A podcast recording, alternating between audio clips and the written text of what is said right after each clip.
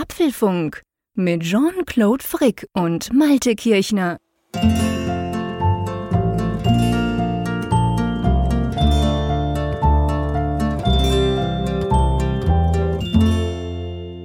Hallo und herzlich willkommen zum Apfelfunk Ausgabe 264, die wir wie immer am Mittwochabend äh, vom 24. Februar aufzeichnen. Und lieber Malte, wie geht's bei dir an der Nordsee? Ich habe letzte Woche mal ein Foto gesehen von irgendwelchen Eisschollen auf dem Wasser, aber ich glaube, das ist heute kein Thema mehr, oder? Die sind allesamt verschwunden. Hallo, lieber Jean-Claude. Ja, es ist wirklich bizarr. Also äh, vor einer Woche, da war ich am Wochenende unterwegs und habe mich halb tot gefroren. Es war tatsächlich überall so, dass Eisschollen schon in der Nordsee anschwammen. Das ist mal ganz schön, wenn ähm, du so richtig kaltes Wetter hast über lange Tage, dann, dann mhm. irgendwann kommt das Packeis und das, das äh, ist wie so eine Eiswüste, kann das manchmal sein, wenn es wirklich tief, tief gefroren hat. Also das ist ganz toll. Leider hat es nicht gereicht. Also der Zeitraum war nicht lang genug, die Temperaturen nicht tief genug. Aber eine Woche später hast du echt hier Frühsommer. 16 Grad, es ist total milde, windstill auch mitunter hier an der Nordsee, was ja sehr selten ist. Also mhm. Es ist schon, äh, ja, es war hart, ein Stück weit. Also schön, ja, schön. Ich habe es auch genossen. Ich war viel draußen jetzt in den letzten Tagen. Aber auch jetzt für, die, für den Kreislauf, man, das war so ein bisschen wie ja. aus dem Ferienflieger springen, jetzt, wenn du vom Nordpol ja, genau. kommst.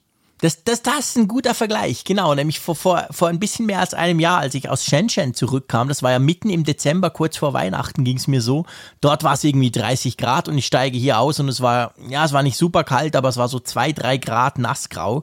Das war schon heftig nach einem langen Flug. Aber so ein bisschen geht es mir auch. Also bei uns ist voll der Frühling ausgebrochen. Mit anderen Worten, ich habe die Pollen-App wieder zuvorderst auf meinem Homescreen, weil ich gemerkt habe, ich schlittere immer, und das ist in den letzten Jahren tatsächlich so, ich schlittere immer von der letzten Erkältung des Winters direkt in die Heuschnupfen. ich merke dann, irgendwas ist anders und ha, die, die Drüsen sind geschwollen. Und ich meine, das ist natürlich in diesem Jahr sowieso doof, weil du zuerst ja an was anderes denkst. Mhm. Und dann habe ich gemerkt, ah nein, natürlich, die Haselsträucher, die blühen ja schon wieder und ich bin da so ein Allergiker im Frühling. Also ich will nicht rumjammern, ich mag den Frühling sehr. Ich bin froh, ist es wieder viel wärmer, definitiv. Aber ja, äh, der Frühling ist da. das kann man wirklich so sagen. Aber du bist immerhin der Tatsache gewahr, dass überhaupt Allergiezeit ist. Ich musste nämlich sagen, ich hatte auch so ein paar allergische Anflüge in den letzten Jahren. Das ist ganz komisch. Mal ist es ein Jahr schlimm, mal ist es ein Jahr gar mhm. nicht da. Und jetzt war es dann auch so mit diesem Explodieren quasi auch jetzt des, der, der, ja, der Sommertemperaturen, der Frühlingstemperaturen, mhm. gingen hier natürlich auch die Pollen dann los. Und äh, ich habe nicht im geringsten daran gedacht. Ich hatte auch eine dicke Nase die ersten drei Tage ja. und wusste gar nicht, Moment, wo kommt das denn her? Du hast damit gar nicht mit Menschen zu tun. Wo hast du denn Erkältung zugezogen? Ja, von wegen Erkältung, ne? Das war auch. Ja, aber du wirst lachen. Also bei mir, das tönt jetzt alles so organisiert. Und du weißt ja, du kennst mich ja gut genug und unsere Hörer wissen das auch. Ich bin ja überhaupt nicht organisiert. Bei mir war es tatsächlich so, dass ich mich gefragt habe, Mensch, habe ich mich jetzt schon wieder erkältet und dann so ganz mühsam kriege ich jetzt wirklich noch eine Grippe so am Ende des Winters. Und dann habe ich die Wetter-App geöffnet, die ich immer öffne, weil ich gucken wollte, wie lange ist denn das her, dass das kalt war. Und ich habe einen Ordner mit Wetter-Apps, das habe ich auch schon erwähnt, ich bin ja so ein Wetterfreak. Und da drin, neben meiner normalen Wetter-App, liegt die Pollen-App. Und ich sehe die so und denke, ha, Moment mal, könntest du ja mal reingucken. Und alles rot, die ersten zwei alle rot. Da dachte ich, ah, okay, danke, Thema erledigt. Aber ähm, also es war auch eher Zufall. Eigentlich eher dank dem, dem Apple'schen Ordnersystem bin ich drauf gekommen. welche, welche Apps nutzt du für Pollenvorhersage? Das ist jetzt so ein bisschen Nutzwert noch rauszuziehen aus der Wetterdebatte. Genau, schließlich, wir wollen nicht nur hier rumjammern. Also ich habe eine, die heißt Pollen-News. Aha. Und das ist eigentlich die einzige und die ist vom Allergiezentrum Schweiz. Jetzt ist das natürlich wahrscheinlich, das sagt der Name schon, ist natürlich eine reine Schweizer Geschichte. Und die ist halt wirklich cool, weil du hast Messstationen verschiedenste und eine ist bei uns in Bern, also quasi bei mir um die Ecke.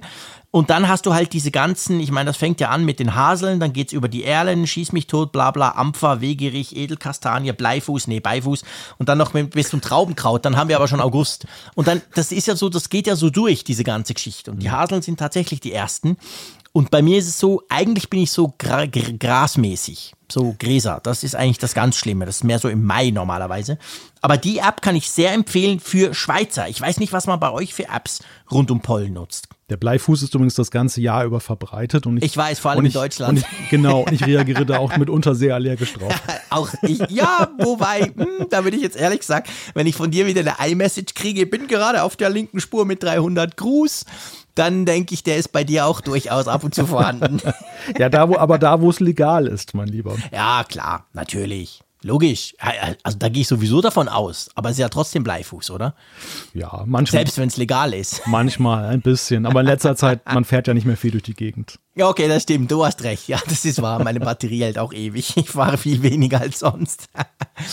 Aber ja, nee, also gut, auf jeden Fall, die Pollen sind da, der Frühling auch. Und das heißt ja letztendlich auch, wir kommen noch nicht zu den Themen, wir haben noch etwas davor, aber wir sehen es eigentlich dann auch in den Themen so ein bisschen, gell? Dass der Frühling naht. Ja, es geht jetzt so langsam los. Die ersten Monate sind ja traditionell, also die ersten beiden Gerüchte-Monate. Ab März mhm. wird es ja dann doch spannend. Kommt jetzt was? Ist ja so ein traditioneller. Release-Monat bei Apple. Genau. Ja, und das Aber apropos, kommt jetzt ja, was? Da kommt was. Was für eine schöne Überleitung, mein Lieber. Ähm, ihr hört das ja am Donnerstag, logischerweise. Und ähm, da können wir sagen, dass morgen, also am Freitag, genau gesagt, dem 26. Februar, haben wir ja wieder Apfelfunk am Hörer, gell? So ist es, genau. Einmal im Monat immer, letzter Freitag. Und wir haben einen spannenden Gast, auf den wir uns sehr freuen. Jan Keno Jansen vom CT-Magazin, der ARVR-Experte dort. Und äh, ja, bietet sich Geil, ja an. Ich habe ne? schon ganz viele Fragen. Ja, ja, eben. Also das ist die Gelegenheit und ihr könnt natürlich auch Fragen stellen. Ihr könnt euch einschalten in den YouTube-Livestream. Meine Güte, jetzt stolper ich schon über solche Wörter. Und könnt dort im Live-Chat dann Fragen stellen. Wir wollen, glaube ich, auch wieder im Laufe der Sendung dann den einen oder anderen zuschalten. Falls ihr Lust habt, daran Klar. teilzunehmen, dann haltet schon mal die Webcam bereit. Und ja, genau. wird lustig. Dann holen wir euch dazu. Der Raphael Zeyer ohne Pollen in St. Gallen, wenn es immer regnet, aber der ist natürlich auch dabei. Der gehört ja beim Apfelfunk am Hörer auch dazu. Also es gibt eine tolle Runde ab 21.45 Uhr am Freitag. So, lass uns mal die Themen anschauen, was wir da heute so vorhaben. Genau, das erste Thema haben wir gerade schon ein wenig angeteasert. Event oder Nicht-Event. Das bringt der März bei Apple. Genau. Und dann Farben und Froh. Angeblich soll der iMac in mehreren Farben geplant sein. Neue Softwarestrategie. Kommt das Final Cut Abo etwa? Dann haben wir einen super coolen Praxistest und zwar von CarKey. Hoher Verschleiß. M1-Nutzer berichten über eine starke SSD-Nutzung, was das bedeutet. Geheimnisvoll. Wie gefährlich ist eigentlich Silver Sparrow auf dem M1 Mac? Ja, und gar nicht gefährlich ist natürlich die Umfrage der Woche. Die lösen wir auf und haben eine neue für euch. Und Zuschriften unserer Hörer finden sicherlich auch Platz in dieser Sendung. Aber natürlich, auf jeden Fall. Ich, ich, ich, merke dein Zögern gerade. Komm, wir haben nur eine Seite Skript, das kriegen wir locker durch. Drum legen wir jetzt auch gleich los. Gerade dann ist es gefährlich, mein Lieber. Ich weiß, ich wusste, dass du das sagen wirst.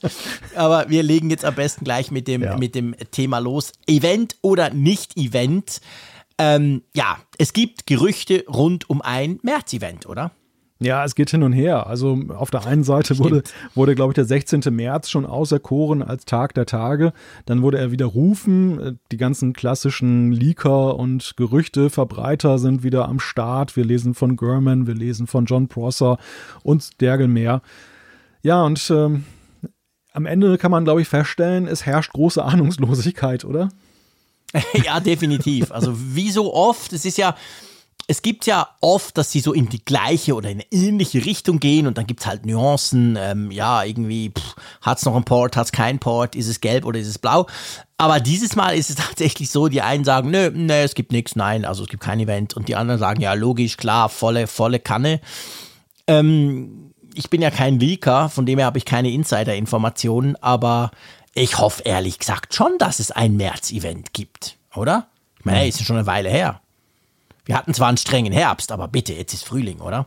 Also ich, ich glaube, wir werden definitiv im März irgendetwas sehen. Die Frage ist halt, ja. ist es ein Event oder ist es dann ein Press Release? Ist ja, ein, das stimmt. Also auf diesen Ebenen denke ich eher, aber weniger darüber, dass jetzt Apple aus welchen Gründen auch immer sagen sollte, nö, Frühling machen wir jetzt nichts mehr, wir fangen erst im Juni an. Warum sollten sie das tun? Also das, der März ist klassischerweise so der Monat, wo sie so Richtung Ende dann irgendetwas vorstellen. Und ich denke auch, dass in dieser Verlangs zweite Märzhälfte, das ist das klassische Zeitfenster. Sie, ja. sie haben so ihr Problem mit Corona überwunden. Also sie, sie sind, glaube ich, wieder so in ihrem klassischen Schedule angekommen. Ja. Sie haben ihre, Tim Cook hat jetzt ja auch gerade vor den Aktionären gesprochen und hat ja auch so ein bisschen dargelegt, wie das jetzt so war, diese, dieses Remote Working bei Apple. Und ähm, ich hörte halt heraus, und das habe ich auch so als Signal vernommen, dass man jetzt halt so diese neue Normalität jetzt auch erreicht hat bei Apple endgültig. Ja. Und das ist für mich auch ein klarer Fingerzeig.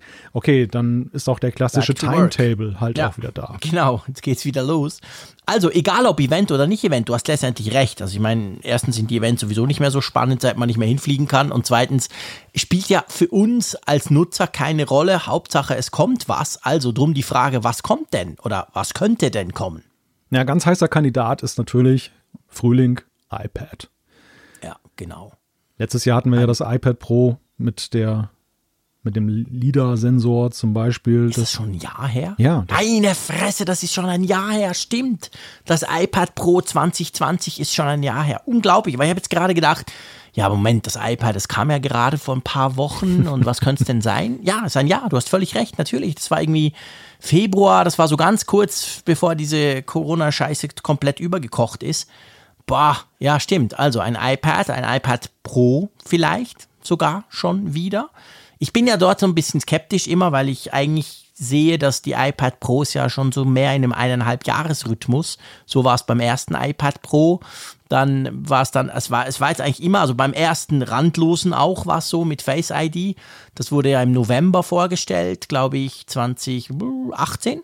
Und dann war es eben Frühling 2020 und jetzt wäre 2021 wär nur ein Jahr. Hm, ich weiß nicht, ob das nicht vielleicht doch im Herbst kommt, aber es gibt ja noch andere iPads, oder? Es gibt noch andere. So kleine, günstige. du spekulierst auf das Einsteiger-iPad. Ja, genau. Ja. Zum Beispiel, weil das doch schon, das ist, ja, ist auch ein Jahr, glaube ich, als das refreshed weniger, wurde. Weniger, weniger sogar. Weniger also sogar, das, das sehe ich eigentlich gar nicht an der Reihe. Das, das, ja, das, das iPad ist Mini ist da eher schon so ein Kandidat. Uh, ja. Das äh, war ja auch zuletzt spekuliert worden, dass es dann vielleicht ja jetzt auch eine neue Bauform bekommt, dass den Gehäuse-Footprint sozusagen voll Ein ausnutzt. iPad Air.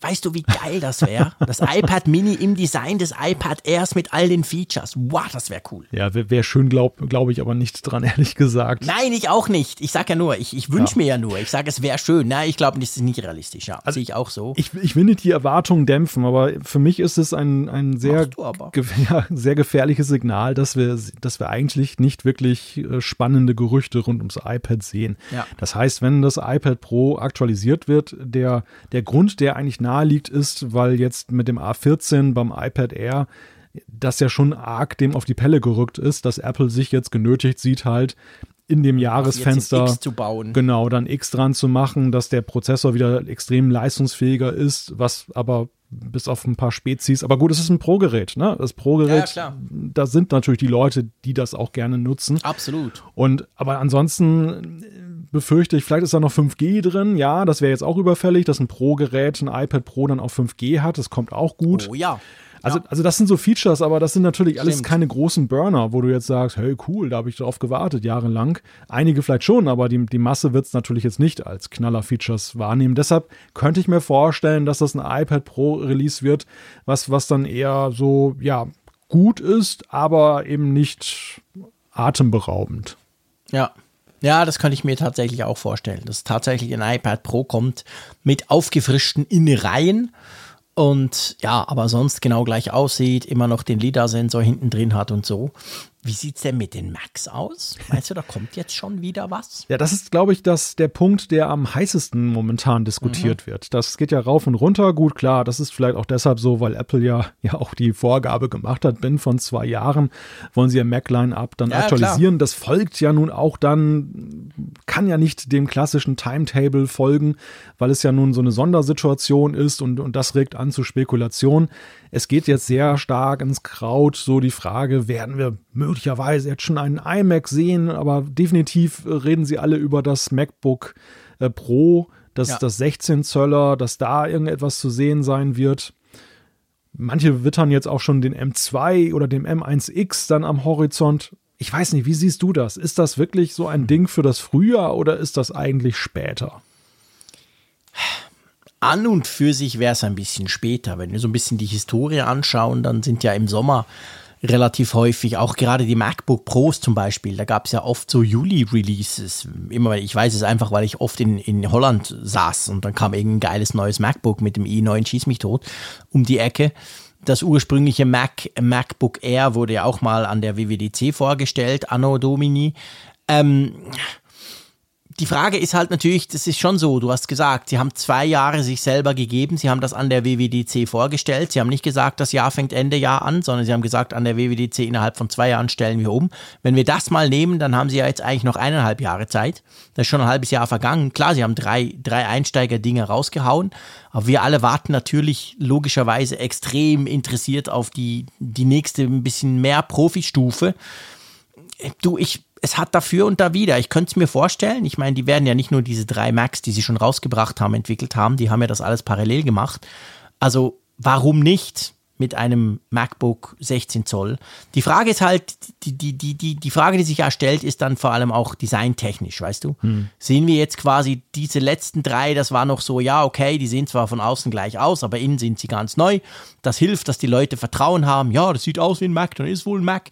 Und jetzt quasi, wo man gesehen hat, boah, die sind nur geil, jetzt kommt quasi dann wirklich ein komplett neues, und zwar bei allen, egal ob I, MacBook Pro, ob, ob Mac Pro, ob iMac, das, das kommt dann komplett in neu neuem Design daher. Und ob sie das im Frühling starten, ah, ich weiß es letztendlich nicht. Ich würde es mir natürlich wünschen, ich will auch nicht mehr warten. Der Zeier ist auch schon ganz ungeduldig. Der möchte einen Mac haben, was ist da denn los? Ja, der ist krank, ja, genau. Naja, gut, er hat jetzt nach Jahren eingesehen, dass ich ihm doch recht habe, wenn ich sage, für richtiges Arbeiten brauchst du einen Mac. Aber gut, er beschreibt ja nur Zeitungsseiten. Nein, Quatsch, wir haben untereinander ganz na, na, na, na, Aber er möchte einen Mac, er möchte natürlich einen Mac, weil er sieht, wie spannend das auch ist. Ja. Aber er hat ja das Problem, dass er kein fixes Büro hat quasi. Er räumt dann immer sozusagen den, den Wohnzimmertisch frei und arbeitet dort. Drum braucht er irgendwas Portables, so ein Mac Mini mit irgendeinem Bildschirm, das geht ja nicht. Und drum möchte er eigentlich äh, ein MacBook Pro, wirklich so All You Can Eat, 16 Zoll, geiles Teil, das habe ich dann jahrelang, was ich bei ihm absolut nachvollziehen kann. Ich finde auch, wenn schon, denn schon. Und darum hat er sich jetzt noch zurückgehalten. Er zuckt zwar immer nervös, wenn er wieder was über den M1 Mac liest, aber er hält sich zurück und möchte natürlich einfach dieses 16 Zoll MacBook Pro quasi. Und das, ich glaube, das wollen noch viele. Ich lese das immer wieder. So, ja, spannend, coole Sache, diese MacBooks und das MacBook Air, aber ich will dann das große. Und das große gibt es halt noch nicht mit dem, mit dem, mit den, mit Apple Silicon, oder? Das, genau. Ja, die Frage ist ja letztendlich, was bewegt Apple bei dieser Terminentscheidung? wann sie das jetzt herausbringen. Haben sie jetzt großen Druck, diese M-Max herauszubringen binnen dieser zwei Jahre, also sobald es jetzt geht? Und jetzt ist die nächste Gelegenheit, hauen sie es raus oder taktieren sie auch damit? Ist es vielleicht eben auch strategisch schlau, jetzt irgendwie so ein Gerät in die zweite Jahreshälfte und in den Sommer zu lancieren? Also das, das ist so die Frage, die ich mhm. mir halt stelle beim Blick auf die Gerüchte. Ähm, inwieweit, äh, was, was sie da be bewegt, weil es ja jetzt neuartig ist. Ich glaube schon, dass sie einfach allein dadurch, wie toll die M1 Max ankamen, wie gut die wirklich sind, wir waren ja alle erstaunt. Klar hat man sich einiges davon versprochen, aber seien wir ehrlich, selbst der absolute Oberprofi war erstaunt, wie gut die wirklich sind, wie schnell die wirklich sind und auch wie gut das ja funktioniert, wie smooth das ja funktioniert. Otto Normalnutzer merkt ja eigentlich gar nichts von diesen neuen Macs, wenn er so einen nutzt, wenn er nicht irgendwelche speziellen Plugins nutzt. Und ich glaube, dadurch aber entsteht natürlich schon ein gewisser Druck, weil es braucht nicht den Apfelfunk, um zu merken, dass es wohl nicht wirklich viel Sinn macht, noch einen anderen, einen Intel Mac zu kaufen im Moment, also ich würde Apple schon raten, und das sage ich nicht, weil ich grundsätzlich ungeduldig bin, das bin ich, aber ich habe schon das Gefühl, strategisch wäre es sinnvoll, jetzt möglichst schnell, möglichst viele verschiedene Modelle rauszuhauen. Weil ich glaube, die anderen Dinger, das sind Ladenhüter. Ja, also speziell, wenn ich jetzt an den Mac Pro denke, dann fühle ich mich erinnert an die Situation, an den Champagnerkübel.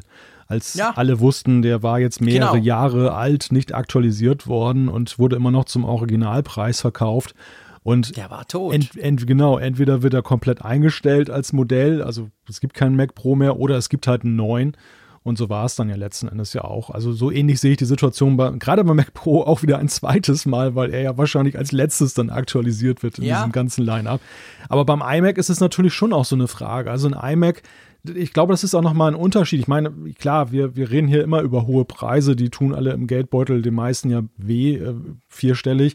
Aber nichtsdestotrotz ist es schon noch ein Unterschied, ob du jetzt ein MacBook Air zum Beispiel kaufst und darauf warten musst ähm, oder dir in kürzeren Abständen ein neues kaufst oder ob du dir jetzt einen teureren Mac neu kaufst. Also ich würde jetzt zum Beispiel Absolut. auch definitiv keinen neuen iMac kaufen, wenn meiner von Niemals. mein Intel iMac jetzt hier das zeitliche segnet, weil die Investition ist einfach viel zu hoch als dass ich jetzt äh, ja, da für ein Jahr so ein Übergangsding auch, noch genau, kaufen Genau, die musst du auch entsprechend lange nutzen halt, ja. wenn du so viel Kohle schon ausgibst.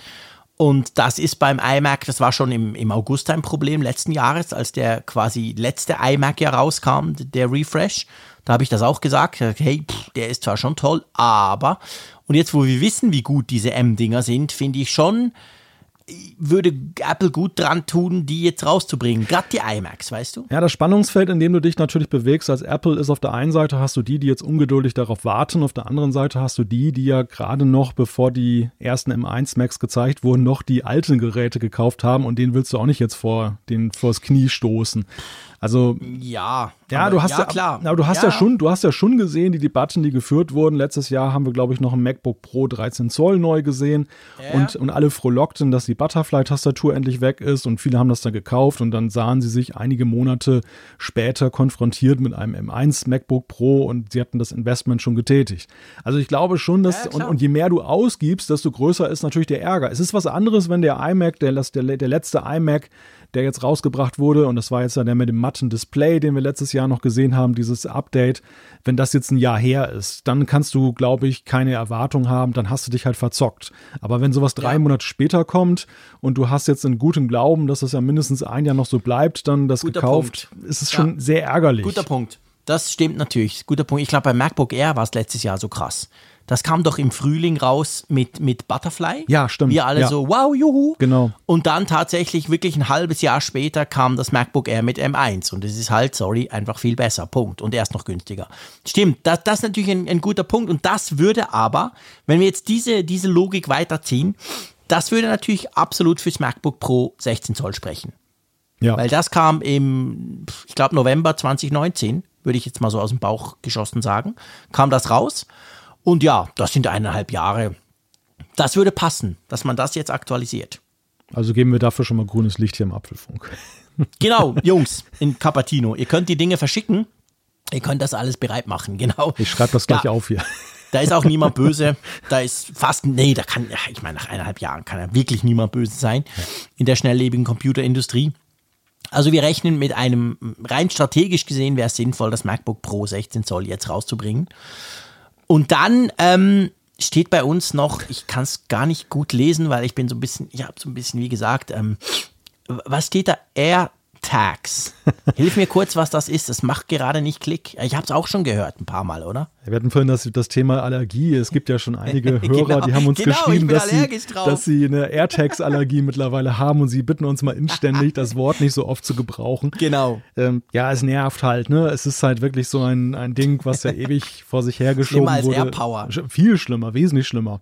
Die war ja wenigstens noch so am Horizont im Sinne von, die kommt nicht mehr, aber die AirTags werden ja echt immer so gehandelt, als wenn jedes Event, jede Veröffentlichung dann eben ihre genau. ist. Ja, aber sie müssen sie auch nennen, weil sie, sie werden nämlich auch in dem Atemzug mit Frühling wieder genannt, dass, dass Apple jetzt endlich bereit wäre, die AirTags herauszubringen. Und ich musste sagen, ich könnte mir das tatsächlich vorstellen, denn ähm, ja. ich denke, also ich denke, dass vor allem mit Blick auf den Wettbewerb, Samsung hat jetzt vorgelegt mit, genau, mit ihrem Pendant. Die, haben die Dinger draußen. Und jetzt äh, ist, glaube ich, entweder rausbringen oder sein lassen. Ja, ich finde auch. Also die haben, die haben diese Dinger jetzt draußen. Smart Tags nennen sich dort und Smart Tags Pro. Ähm, ja, sind okay. Sind jetzt nicht weltbewegend. Ich habe sie schon wieder verlegt. Ich weiß gar nicht, wo sie sind. Wobei dafür sind sie, glaube ich, da, dass ich sie wiederfinde. Ich, ich muss sie mal anpingen. Aber ansonsten, genau, also das wäre jetzt, jetzt wäre es wirklich Zeit. Sonst könnt ihr es dann auch einfach sein lassen. Ja. Genau. Aber alles weitere sprechen wir darüber erst, wenn sie jetzt mal wirklich rauskommen. Ja, wir hören gleich wieder auf. Genau. Schluss aus. Aber jetzt ist es ja so bei Mac, ähm, es gibt ja noch andere Gerüchte, die schon konkreter sind. Nicht unbedingt bei welchem Mac, das ist tatsächlich noch unklar, aber man spricht ja, dass Ports zurückkommen. Da müssen wir, da müssen wir schon noch kurz drüber sprechen, oder? Ja, ein sehr bizarres Gerücht, ähm, das aber so ja auf ganz unterschiedliche Reaktionen witzigerweise auch trifft. Apple hat ja nun in den letzten Jahren die Nutzer immer wieder damit erfreut, in Anführungszeichen, dass sie ja ähm, die Anzahl der Ports zurückgefahren haben, dass sie auf Ports ganz verzichtet haben. Zum Beispiel eben dem SD-Kartenslot, den manche liebgewonnen hatten. Ähm, ja, und jetzt ist halt das Gerücht, dass, und das ist gar nicht mal verortet auf irgendeinen konkreten Mac, der jetzt unbedingt im Frühjahr kommt, das kann auch im Laufe des Jahres die Macs betreffen, dass man halt zu alten Port-Konfigurationen in gewisser Weise wieder zurückkommen möchte. Genau. Man spricht einerseits, und da müssen wir drüber sprechen, gleich detailliert über den SD-Slot und man spricht auch über HDMI zum Beispiel. Ähm, ich muss sagen, dass ich da tatsächlich zwei unterschiedliche Meinungen habe. Beim HDMI muss ich ganz klar sagen, ja, das würde helfen, weil HDMI ist immer noch ein moderner Standard.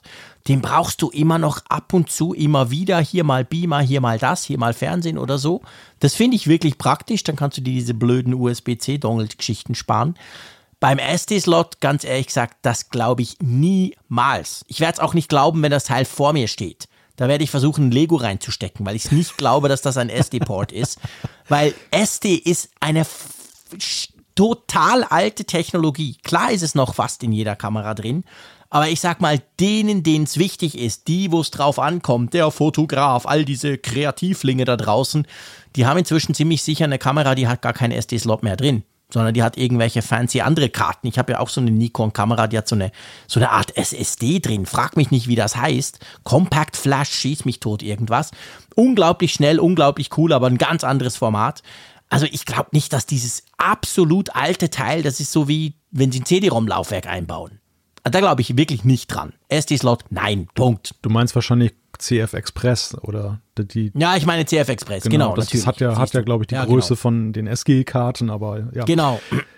Nein, also ich glaube, ich kann, kann das auch schwer glauben, dass der SD-Slot tatsächlich wiederkommt. Denn ich glaube auch, dass die Kultur des Kameraanschließens sich äh, durchgesetzt hat. Es, ja. Das war ja lange verpönt, so man, man mochte das ja gerne, die Karte rausnehmen, wie das war noch aus Diskettenzeiten, die, die, die alte Tradition, dass man irgendwie aus von einem Gerät yeah. im nächsten. Damals hat man noch USB-Sticks verwendet. Aus dem Zeitalter ja, kommt der SD-Kartenslot. Ja, genau. Ja, stimmt. Aber ich glaube, weißt du, ich, nur noch was ganz kurz, ich glaube nicht, dass man das wirklich schon, schon überhaupt gerne macht. Das Problem ist einfach, wenn du eine Kamera hast mit so einem fucking, sorry, ich muss es sagen, Micro-USB-Ansteckdösel-Ding, der ist ja so abartig langsam. In der Zeit altere ich ja 50 Jahre. Dann grübel ich auch lieber die Karte raus und stecke sie in meinen Mac. Das mache ich tatsächlich. Mhm. Aber das liegt ja am, am Port von der Kamera. Hätte ja. ich dort USB-C und so richtig schnell, da würde ich die Kamera also würde ich die Karte ja nie mehr rausziehen. Und ich glaube, das ist genau der Punkt. In die Richtung geht's ja und schon länger. Also drum, na, das, hm, das ist wirklich alte Technik, das SD-Zeug. Also Aber es ist ja spannend, wie viele Leute das noch möchten. Also wie viele sich das nach wie vor heute im Jahr 2021 wünschen, oder? Ja, was ich mir wünsche, ist eigentlich eine Kamera, die wireless sich verbindet dass ich wirklich, also es gibt ja, ja gibt und ja, dann schnell. Ja, schnell, ja, ja, es gibt ja diese lächerlichen WLAN-Geschichten und so weiter, die genau. alle, die alle grauselig sind. Du können das, aber es dauert eh. brauchst meistens noch eine extra App, um die es zu nutzen genau. oder musst es zum jedes Mal in der Kamera aktivieren, von wegen, hallo, ich möchte ja, WLAN nutzen. Ich meine, du hast ja auch die Sony Alpha 6400. Ja, wir haben ja die gleiche YouTube-Kamera, die ist ja toll, aber du grübelst auch die Karte raus, oder? Weil alles andere unglaublich langsam geht, wenn du da in 4K was aufnimmst. Ja, witzigerweise, ich mache das per Kabel und habe gar nicht dieses Speed-Problem bei mir. Ehrlich? Ja, also es geht rasant. Ach, es geht rasant. Das Vielleicht habe ich das Kabel verkehrt rum eingesteckt. du, hast den, du hast den großen USB-A-Port in die Kamera genau. gesteckt. Ich habe den da reingewürgt. Im Akkufach. genau. deshalb kriegst du mal einen Schlag, wenn du überträgst. Das kann natürlich sein. Oder, okay, oder wir, das ist spannend. Ja, wir haben sicherlich auch vielleicht ein bisschen anderes Zeitempfinden. Das, ist, das spielt, ja, spielt vielleicht auch noch eine, eine Rolle. Garantiert. Aber ich, also mein Traum ist es wirklich, dass wir in ein Wireless-Zeitalter kommen, dass ja, ich, dass ich auf meine, ich dass ich auf meine Karte natürlich schnell, aber ohne extra App, ohne extra Einschalten zugreifen kann und das wäre eigentlich für mich ideal. Dieses Rumgefriemel ja. mit irgendwelchen Kabeln nervt mich ja, auch unglaublich. Aber ja. Karten finde ich jetzt auch kein Fortschritt. Das ist ja auch ein Behelf und keine, keine, keine wirkliche Lösung. Mal, ab, nee, mal abgesehen davon, ich habe jetzt auch noch so ein, so ein ähm, ja, so ein Gitter da so dran, äh, um dann noch so mhm. einen erweiterten Blitzschuh zu haben. Ja. Ich kriege auch so gar nicht so einfach mehr die Karte die raus. Karte gar nicht mehr raus. Da brauche ja, ich ja, fast genau. einen Schraubenzieher, um die da rauszuziehen. Das, ist, das ist kein Fortschritt. Nein. Nee, das ist, das ist nichts, definitiv. So, also, wir wissen es letztendlich nicht, aber wie gesagt, das ist der aktuellste Stand der Gerüchte. Wir freuen uns letzt, wir freuen uns einfach auf den März. Wir sind überzeugt, irgendwas wird passieren. Passiert ja immer was. Und dann schauen wir mal weiter. Und der nächste Punkt, wenn du einverstanden bist, zum nächsten Thema überzugehen, der ist ein Thema, das mich wirklich extrem fasziniert und gleichzeitig extrem erschreckt.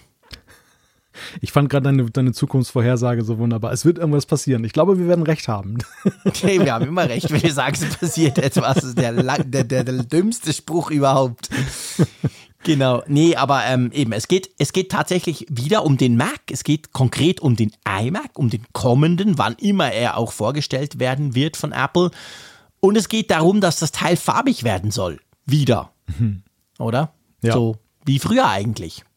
Ja, irgendeiner hat sich da wohl überlegt, dass, äh, weil es ja auch diesen Vergleich gibt, der iMac entwickelt sich in eine Richtung, dass er gewisse iPad-Züge annimmt im Design, ja.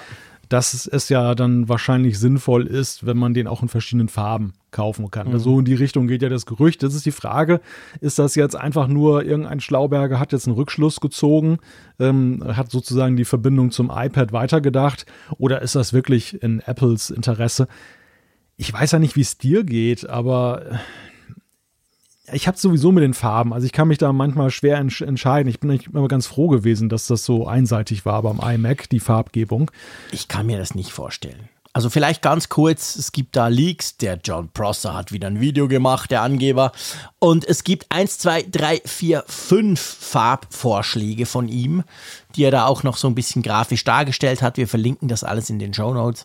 Ähm, das sind letztendlich die iPad-Farben. Es gibt Silber, es gibt so ein Dunkel, fast schon schwarz. Und dann gibt es dieses Grün, dieses Blau und dieses Roségold, so ein bisschen ähnlich, was wir alles von den iPads kennen.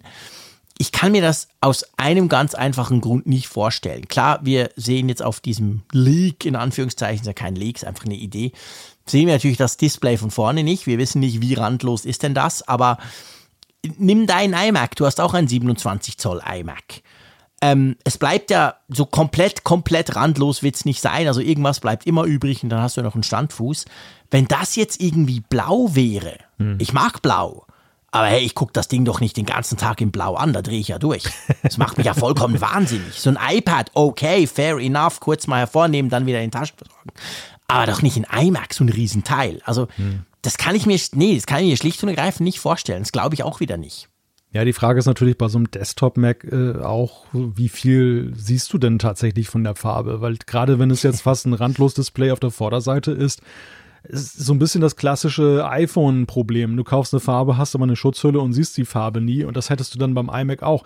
Also ich finde es bei mobilen Macs finde ich es viel sinnvoller, weil du einfach die Klappe runter ja, machst, dass genau. du eine, eine, Farbe hast. Äh, du ja. trägst es unterm Arm, also du zeigst es auch.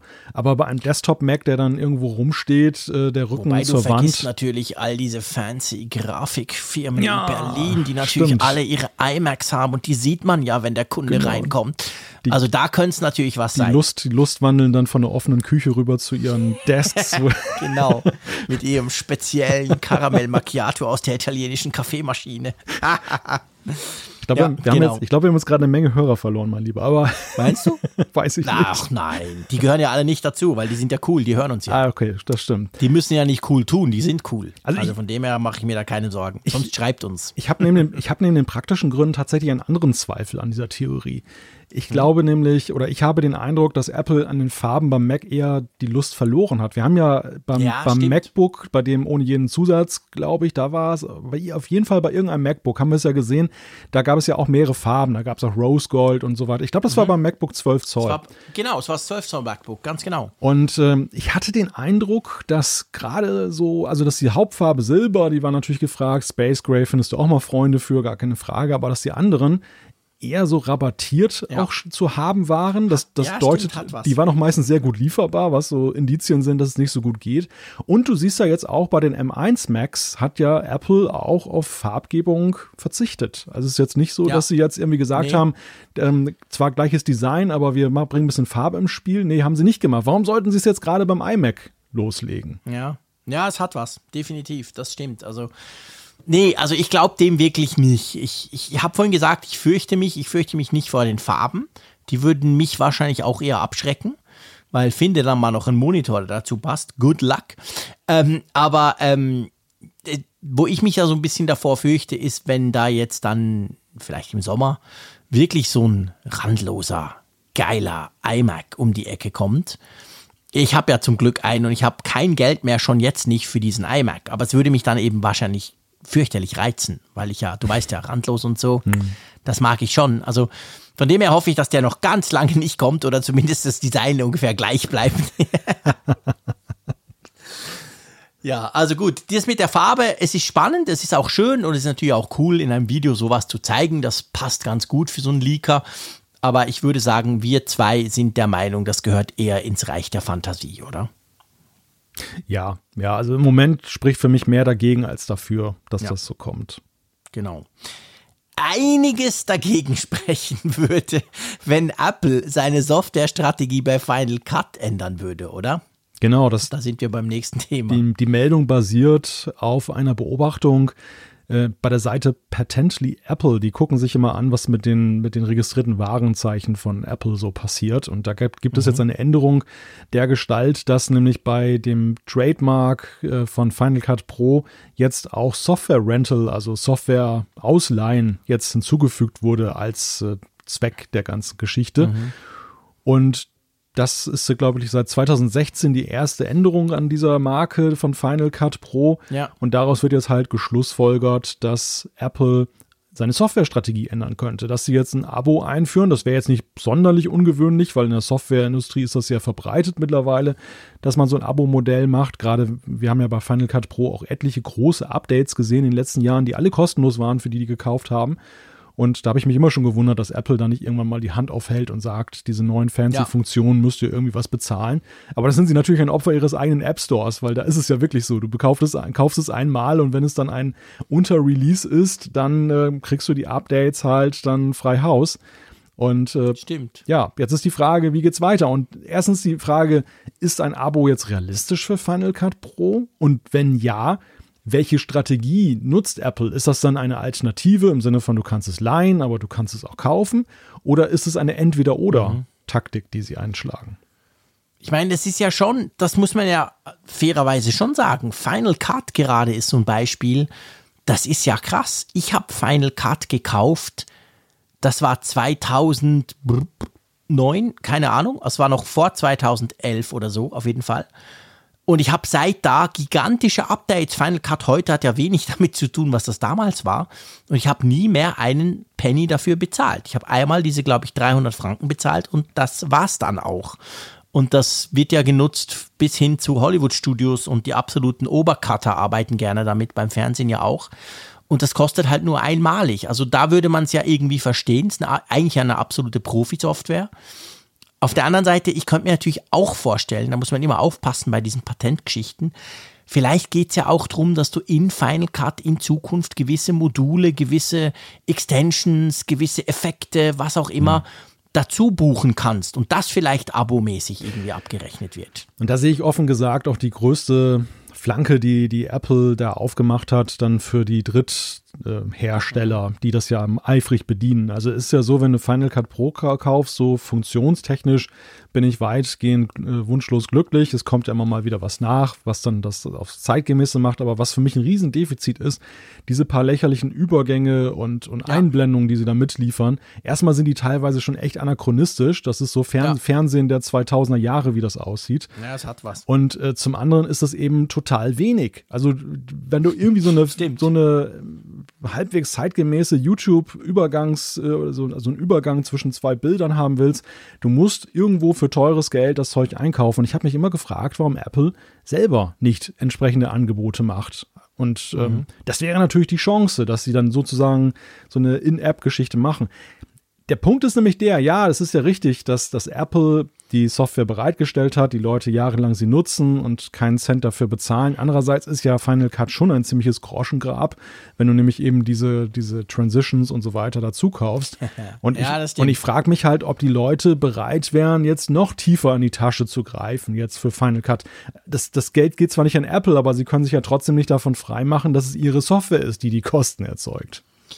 Man muss natürlich fairerweise auch sagen, auch wenn du mehr YouTube-Skills hast als, als ich, aber wir sind natürlich nicht das klassische Zielpublikum von Final Cut.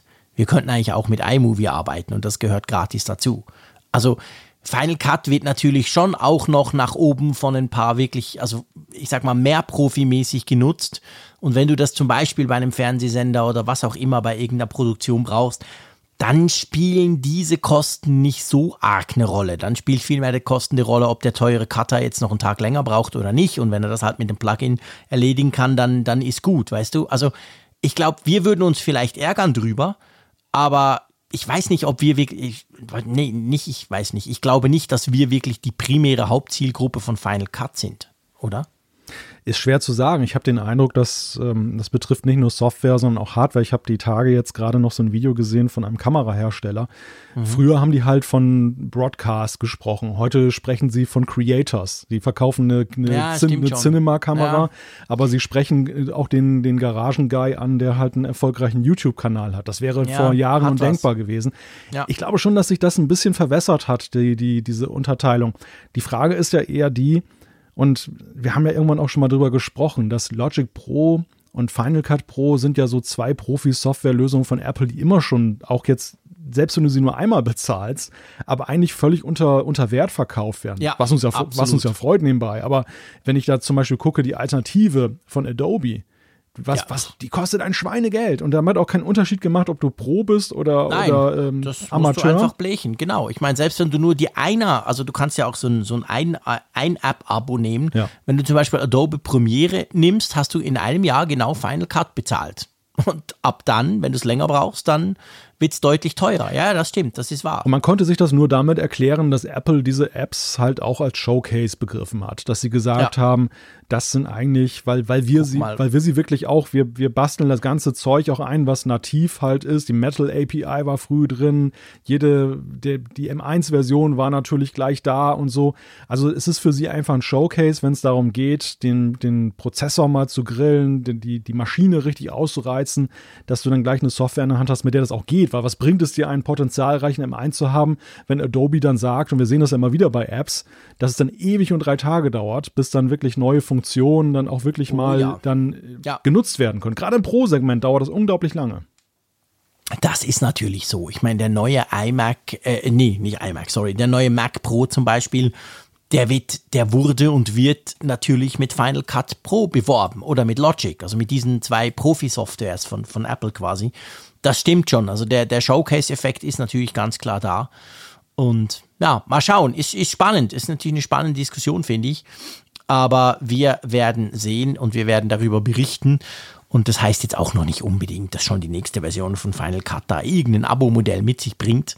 Wie gesagt, es geht um Patente, es geht um Dinge, die man sich ähm, reservieren möchte. Ob man die dann wirklich macht und wie schnell man die macht, ist eine ganz andere Frage. Aber jetzt kommen wir zu einem super spannenden Thema, das uns ja schon eine ganze Weile beschäftigt. Wir aber mangels teurem Auto das nicht testen konnten, oder?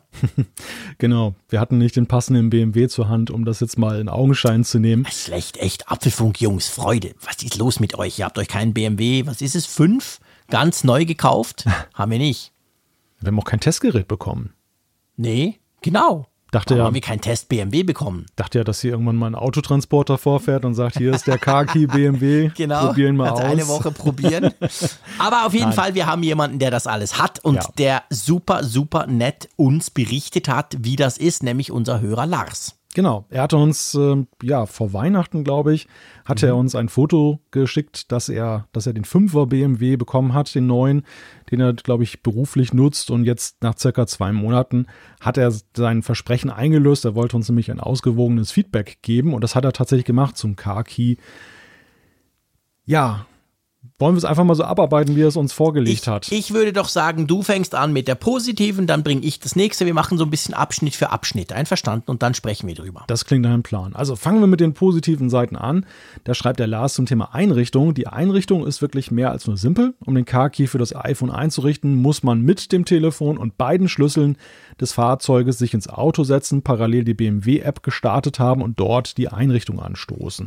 Anschließend folgt man den Anweisungen auf dem Display des Autos und fertig. Danach legt sich automatisch eine BMW-Karte ins Wallet und man ist fertig. Das klingt für mich so ein bisschen so wie Apple Pay einrichten. Ja, genau, genau. Einmal einrichten und dann ist dort drauf.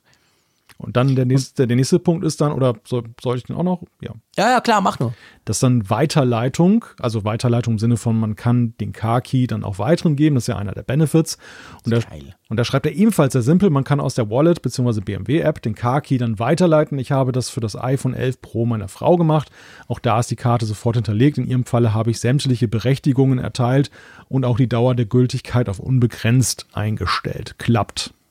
Das heißt, du kannst auch sagen, okay, ähm, dein, dein Sohnemann oder so darf jetzt heute Abend mal die, die Karre fahren und danach läuft aber der Schlüssel sozusagen wieder ab. Das ist schon sehr praktisch.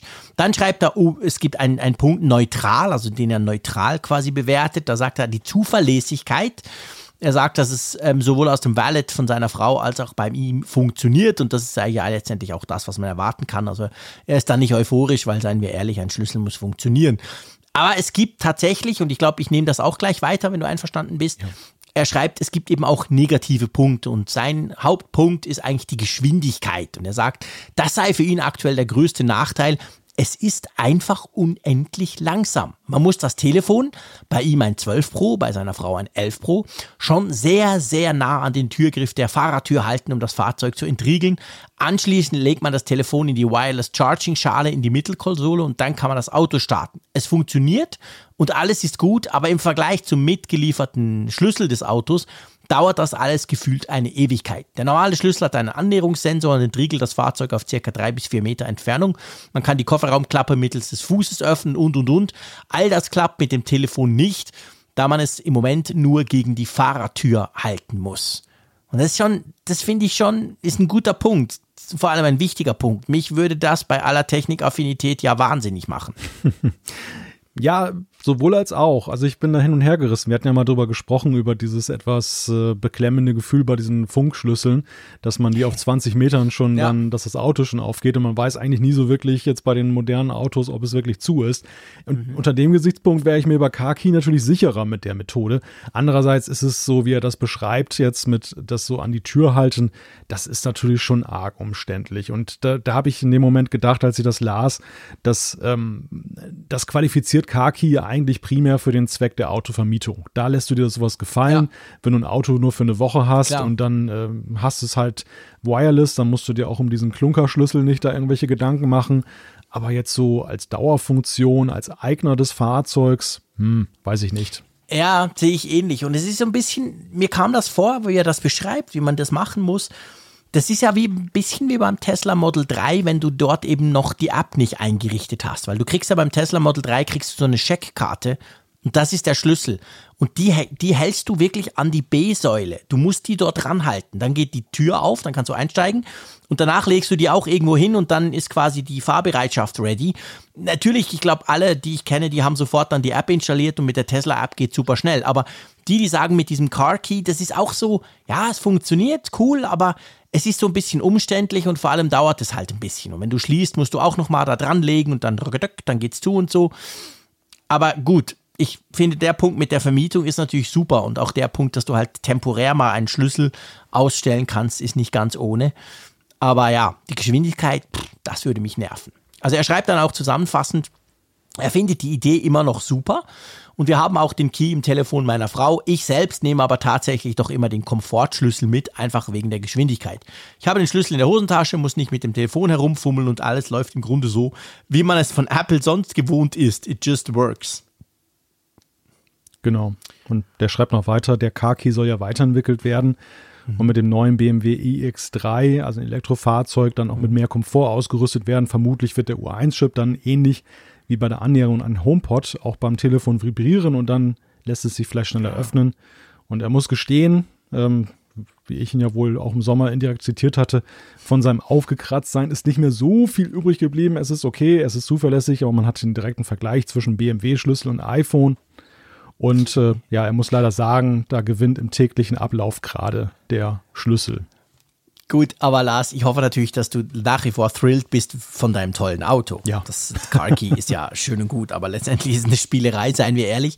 Aber auf jeden Fall extrem großen Dank, also ganz herzlichen Dank, dass du dir die Mühe gemacht hast, uns da ein langes E-Mail zu schreiben mit deinen Erfahrungen. Ich glaube, das ist super spannend auch für alle, die das hören, weil das war ja so ein Thema. Wir haben das diskutiert, wir fanden das wirklich auch spannend, aber wie es so ist, man muss sowas mal in der Realität erlebt haben und ich finde, das hast du sehr schön beschrieben. Also ganz, ganz herzlichen Dank an Lars für diese Info quasi über den Car Key. Aber diese, diese Analogie mit dem U1-Chip, der ja auch eine Rolle da spielt, die, mhm. die ist schon gut. Also ich. Hm, ja, super ich denke da auch an den HomePod Mini. Das ist ja wirklich ein komplett anderes Gefühl, ob du jetzt diese Übergabe da machst, jetzt der Musik, Ach, wie, wie, das vorher war und jetzt durch die durch das Software-Update, dass du das jetzt so äh, viele nervt das andererseits ja auch. Ne, es ist ja auch wirklich so, du darfst ein HomePod Mini darfst du nicht jetzt irgendwie in die Nähe eines iPhones packen, wenn du das nicht vorhast. Ey, du, du wirst lachen. Ich hatte mich ja noch drüber echauffiert. Bei mir ging es ja nicht, als wir ja. den HomePod Mini besprochen haben. Und ich habe ja schon gedacht, ja, Schweiz wieder und so. Ähm, es war schlicht und ergreifend, ich hätte den HomePod Mini nach dem Einrichten einmal neu starten müssen. Also ich hätte ihn einfach aus dem, vom Strom nehmen und dann, das hat mir dann jemand geschrieben, ein Hörer auch von uns. Und dann ging es wirklich auch bei mir. Und aber es ist genau wie du sagst. Ich hatte den auf meinem Schreibtisch und auf meinem Schreibtisch liegt immer mindestens ein iPhone, manchmal zwei. Und ähm, das war absolut unmöglich. In dem Moment, wo ich mein iPhone in die Hand nehme, brummt das los, fällt mir beinahe aus der Hand, weil es so stark brummt. Das ist man sich ja gar nicht gewöhnt normalerweise. Und weil das irgendwie findet, es will jetzt da irgendeine Übergabe machen zum HomePod Mini. Also ich musste den dann wirklich von meinem Schreibtisch verbannen. Ich bin froh in dem Fall, sag das ganz ehrlich, dass die HomePods, die ich ja am Schreibtisch habe, ich habe ja hinter meinem Mac zwei HomePods, damit so richtig ballert, dass die das nicht haben, weil das wäre unbrauchbar. Ich könnte mein iPhone gar nicht mehr auf meinen Schreibtisch legen. Hm. Ja, ich erlebe das ja auch. Ich habe den HomePod Mini hier auch auf dem Schreibtisch stehen. Und, man, okay. und manchmal in einem vergessenen Moment sozusagen, dann äh, hantiere ich mit dem iPhone in Richtung des mhm. HomePods mhm. und dann vibriert Zack. meine Hand und ich frage mich immer, ja, genau. was ist mit meiner Hand los? Und dann stelle ich halt fest. Aber es ist sowieso, äh, das ist vielleicht auch noch ganz interessant, so diese Homeoffice-Situation, die bringt einen ja doch auch in Situationen, die man vorher nicht so hatte. Ich stelle zum Beispiel fest, dieses, dieses äh, Handover der AirPods, Mhm. Das, das läuft hier manchmal auch sehr irre. So mit den ganzen Apple-Geräten ja. auf engstem Raum. Das ist definitiv so. Also das, wir kriegen auch viele Zuschriften von euch da draußen, wo ihr sagt, ja, schöne Idee, aber, und ihr beschreibt uns dann oft auch ganz aberwitzige Situationen, geht mir ganz genau gleich. Ich habe mein iMac, ihr wisst es, ich habe mein iPhone, ich habe ein iPad noch auf dem Schreibtisch, das brauche ich für Videokonferenzen, das ist so ein Fix in einem Raum drin, das ist quasi unser, wir treffen uns zum Kaffeeraum, der, der läuft einfach immer. Und das ist genau das Problem. Ich nehme die, die AirPods, ich habe eine Videokonferenz auf dem Mac, ich nehme das iPhone hervor, weil mir einer eine, eine, eine, irgendeine Nachricht schickt und wenn ich nicht aufpasse, zack, ist der Ton von der Konferenz weg und auf dem iPhone. Und dann, wenn, wenn, wenn ich noch am iPad in die Nähe komme, also wahrscheinlich, ich, ich finde die Idee nach wie vor extrem cool von diesem Handover, hm. weil man nicht viel klicken und machen muss. Aber ich glaube auch, es ist wahrscheinlich nicht gedacht, für dass du drei, vier Geräte auf engstem Raum hast, das verwirrt dann. So eine Handover-Bremse wäre nicht schlecht. Ja. so eine Handbremse sozusagen. Ja, weißt du, so eine, so eine genau. Also, ja. das wirklich, ich meine, ich habe schon, ich habe dann tatsächlich bei mir im iPhone, zum Beispiel mit den AirPods Pro, das sind die, die ich am meisten im Ohr habe, habe ich dann eingestellt, auf dem iPhone nicht automatisch. Hm. Weißt du, dass er nicht dieses Hand, man kann es ja einstellen. Also, man kann ja sagen, ja. das heißt dann das letzte Gerät oder irgend sowas, dann passiert es nicht mehr so häufig. Aber das es kann immer noch passieren, aber. Das ist mir schon wieder fast zu weitreichend, weil eigentlich möchte ich gerade mir diese Dynamik ja erhalten, aber ich habe halt Situationen, also mein Klassiker ist, ich habe hier eine Videokonferenz ähm, auf dem Mac und habe dann, dann die AirPods Pro mit dem Mac hier verbunden und ich nehme kurz mal eben das, das äh, iPhone zur Hand, weil ich gerade eine Nachricht bekommen habe oder so. Ja. Und in dem Moment, wo ich mich dann, wo ich das entsperre, bin ich raus mit den AirPods aus, mhm. dem, aus dem Mac auf ja, dem iPhone. Die Kon ja. Konferenz läuft hier volle Möhre dann in Lautstärke auf dem, auf dem Lautsprecher genau. und so. Und dann äh, Mikro ist auch verstellt. Also das, und das, das nervt halt. Ich, ich mache das mittlerweile so, ich schalte dann immer temporär Bluetooth dann aus. Ah, okay. Ja, ich habe nee, ich habe dann wirklich umgestellt. Also ich habe mein iPhone tatsächlich wieder eingestellt, dass ich halt klicken muss über Bluetooth, so ganz langweilig wie früher. Hallo AirPods, bitte nicht über Bluetooth, man sieht sie ja in der Liste, weil weil mich das auch unglaublich genervt hat. Mhm. Also das ist ja, es ist ich ich weiß nicht, ich finde, sie müssten wie lernen. Ich meine, wir schweifen jetzt ein bisschen ab, wir sind noch bei CarKey theoretisch, aber es ist ja das gleiche Thema. Wir sie müssten lernen, hey, da läuft was, da ist was dran. Und es ist natürlich klar zugegebenermaßen, es gibt 4000 verschiedene Videoconferencing-Tools. Aber ich finde trotzdem, die, die zehn gängigsten, da könnten Sie doch lernen, hey, wenn das läuft auf den AirPods, dann haust du die AirPods nicht weg. Punkt. Weißt du, ich, klar, ich weiß, dann kommt der Programmierer und sagt, ja, aber wenn du auf dem Mac Musik hörst und dann, dann ruft dich jemand an, bist du doch froh, wenn es dann auf dem, auf, dem, auf dem iPhone landet und du gleich telefonieren kannst. Ja, fair enough, aber gerade bei Videokonferenzen finde ich auch unmöglich. Dann verstellt er mir alles und dann bin ich quasi raus.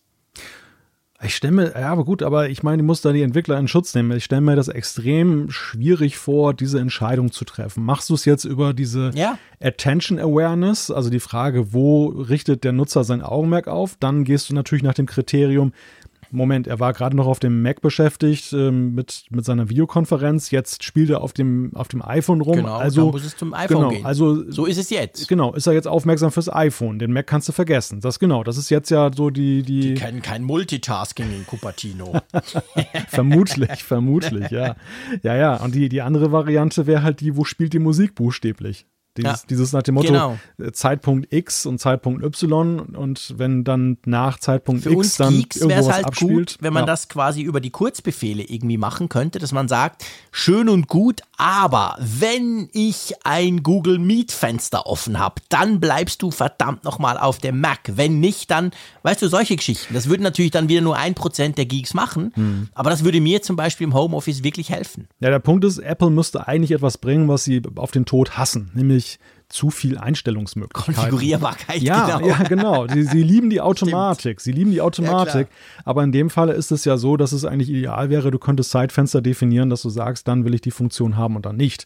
Dass ich, ja. Und das, das ist tatsächlich über Kurzbefehle wäre es ein eleganter Umweg. Also sie könnten dadurch ja, ja, sicherstellen, dass sie nicht dann irgendwie ihr Einstellungsfenster aufblasen müssen, was sie wie den Teufel hassen, aber du als Nutzer könntest zum Beispiel definieren, genau. dass du, sag ich mal, so eine 9-to-5-Zone definierst, ja. in der Handover deaktiviert ist. Und das dann nach Feierabend, dann finde ich es ja, doch ganz Beispiel, schick, wenn ich zwischen iPad und iPhone Klar. hin und her gehe. Ja, ja, genau. Irgendso. Weißt du, es ist ja, ich, ich bin auch nicht, ich, ich, ich möchte es noch nicht komplett verteufeln, das System, weil ich bin auch noch nicht ganz sicher, ob es nicht einfach nur noch ein bisschen buggy ist. Hm. Weil was du ja zum Beispiel merkst, was auch oft passiert, ich telefoniere oder eben ich, ich Videochatte, ich nehme mein iPhone und dann kommt ja oben beim iPhone die, die, die Meldung AirPods Pro verbunden. Aber der Ton ist trotzdem noch beim Mac. Und diese Meldung steht dann dort. Und wenn ich dann dort draufklicke, dann macht es tatsächlich, zack, jetzt sind sie da. Also man, ich, ich bin nicht ganz sicher, ob, ob es im Moment nicht einfach noch ein bisschen crazy eingestellt ist, das Ganze, weil es die Funktion ja so lange noch nicht gibt. Ja, da bin ich bei dir. Ich stelle halt auch fest, also er bietet dir auf dem Mac ja dann an, möchtest du verbinden, da gibt es noch einen Knopf genau. dann auch und genau. der funktioniert auch mal mehr, mal weniger. Ja, das, genau. das deutet, das, das ist dann auch nicht im Sinne des Erfinders, also das, da schöpft man dann schon Hoffnung, dass das dann über Software ja, auch noch nachjustiert wird. Könnte. Ja, ja. Ja, genau. Naja, wir schauen mal. Aber auf jeden Fall, die, die, Schlüsselgeschichte, Lars, ganz herzlichen Dank. Jetzt wissen wir, wie du das machst mit deinem BMW oder eben nicht machst, aber wir wissen vor allem, wie es funktioniert und das finde ich super spannend. So, wir kommen zum Mac, nochmal zurück sozusagen. Und zwar geht es um die Macs, die wir schon haben, die M1 Macs. Und da gibt es eine Geschichte, die sich komisch anhört, wenn man spricht von hohem Verschleiß der SSDs bei M1 Max, also bei den ganz neuen. Ist natürlich zuerst mal die Frage, Moment mal, SSDs, warum verschleißen die? Da ist doch nichts mehr, was dreht. Klär uns mal auf. Ja, eines der großen Rätsel war ja von Anfang an, wie kommt eigentlich der M1 oder kommen die M1 Max mit so wenig Arbeitsspeicher? Klar, die werden ja im Default, werden sie mit 8 GB ausgeliefert mhm. und du kannst allerhöchstens 16 GB haben und ähm, die Anwendung, selbst, also selbst wenn du kein Pro bist, es gibt viele denkbare Anwendungen heute, wo man eben üblicherweise mehr Arbeitsspeicher in einen neuen Computer einbaut. Und naja, wir haben dann ja festgestellt, dass aber im Gebrauch du überhaupt gar keinen Nachteil spürst. Ganz im Gegenteil, das wirkt alles super schnell und es, es wirkt manchmal lustig, weil du, du hast einen 32 Gigabyte Arbeitsspeicher iMac und der lahmt total gegenüber dem 8 Gigabyte M1 Mac Mini. Crazy, ja. Des Rätsels Lösung ist, dass augenscheinlich der, der, die M1 Macs aber viel mit dem sogenannten Swap arbeiten, dass sie also Dinge, die im Arbeitsspeicher sind, auf der SSD, der intern dann zwischenspeichern, mhm. die auch extrem schnell ist. Das ist jetzt erstmal im Gebrauch jetzt für den Nutzer kein spürbarer Nachteil, weil es geht so schnell, dass du wirklich das Gefühl hast, der Rechner ist nicht langsamer. Aber es reizt natürlich die SSD stark aus. Es verbraucht sie. SSDs kannst du ja nur in einem bestimmten Maße beschreiben und wieder löschen. Ja, und irgendwann ist dann ihre Lebenszeit dann halt abgelaufen und es gibt jetzt erst Erhebungen von Nutzern, man muss sagen, pro Nutzer sind es eher so, aber trotzdem, die haben jetzt mal so nachgemessen und hochgerechnet, wie denn letztendlich die SSDs von ihren M1 Macs nach einigen Monaten beansprucht werden. Und sie haben halt festgestellt, mhm. sie werden extrem beansprucht. Und ja. ähm, sie haben halt gerechnet, dass eine SSD, die sonst unter normalen Bedingungen zehn Jahre dann ausreichen würde, dass die möglicherweise bei dem Gebrauch auf zwei Jahre Lebenszeit sich reduziert. Das wäre natürlich eine heftige Sache, wenn das wirklich so sein sollte. Die Frage ist natürlich, hat, hat, Apple bei der SSD noch irgendwas verbessert? Das wurde zwar nie erwähnt. Man muss ja vielleicht noch einfach, dass wir das doch noch kurz technisch erklären. Man muss ja sagen, der Unterschied zwischen dem RAM, also dem Arbeitsspeicher, und eben der SSD ist einerseits natürlich der, wenn du den Strom killst quasi, dann ist das RAM weg und auf der SSD ist noch drauf, sonst müsstest du dein Betriebssystem jedes Mal neu installieren, wenn du den Mac wieder anwirfst. Aber ist eben auch in der Beschaffenheit drin und diese SSD, das sind ja auch Speicherchips quasi, aber eben eine andere Art. Die haben, du hast es, du hast es vorhin erwähnt, haben ja diese beschränkte Lebenszeit. Die können nur ein paar Millionen, was auch immer mal beschrieben und gelöscht werden. Und irgendwann ist dann quasi der Chip ausgeleiert oder tot und durch dies, diese, diese Geschichten, die jetzt da passieren, ist das eben quasi, würde das schneller passieren. Aber ich meine, zwei Jahre, das wäre natürlich heftig. Das würde heißen, nach zwei Jahren, wahrscheinlich genau nach zwei Jahren und fünf Tagen, nachdem die Garantie nicht mehr gilt, würde dir dann dein M1 Mac quasi den Geist aufgeben, weil die SSD stirbt, oder? Das kann es ja nicht sein. Ja, zumal du die ja auch nicht mal auswechseln kannst. Das ist ja Nicht? Oh, na, nee, echt? Das erstaunt mich ja. Wirklich nicht? Das ist ja krass, das konnte man früher ja immer bei Apple. Nein, natürlich nicht. Ja, ich mache einen Scherz. Klar, kann man ja nie bei Apple. Bei Apple kannst du nie was austauschen. Ähm, ja, ich frage mich halt, also das klingt für mich sehr schlüssig, muss man sagen, das Ganze. Also absolut.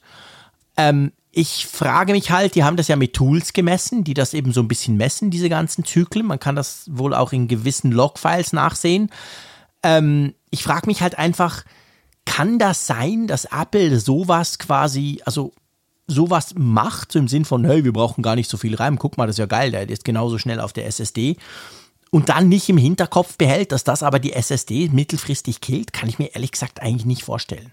Nein, also eine Theorie, die ja im Raum steht, und die halte ich gar nicht mal für so abwegig, ist ja, dass das auch gar nicht jetzt im Sinn des Erfinders ist, dass eigentlich da macOS Big Sur mhm. einfach noch Optimierungsbedarf hat und ja. das würde für mich insofern ins Bild passen, weil wir bislang ja den Eindruck gewonnen haben, dass die Software ziemlich gut ist. Also eigentlich ja. gar keine Kinderkrankheiten größerer Natur aufgewiesen hat. Klar, wir mhm. hatten am Anfang bei den M1 Max diese Geschichte mit den Bluetooth-Geschichten, mit der Übergabe, die nicht vernünftig mhm. funktionierte.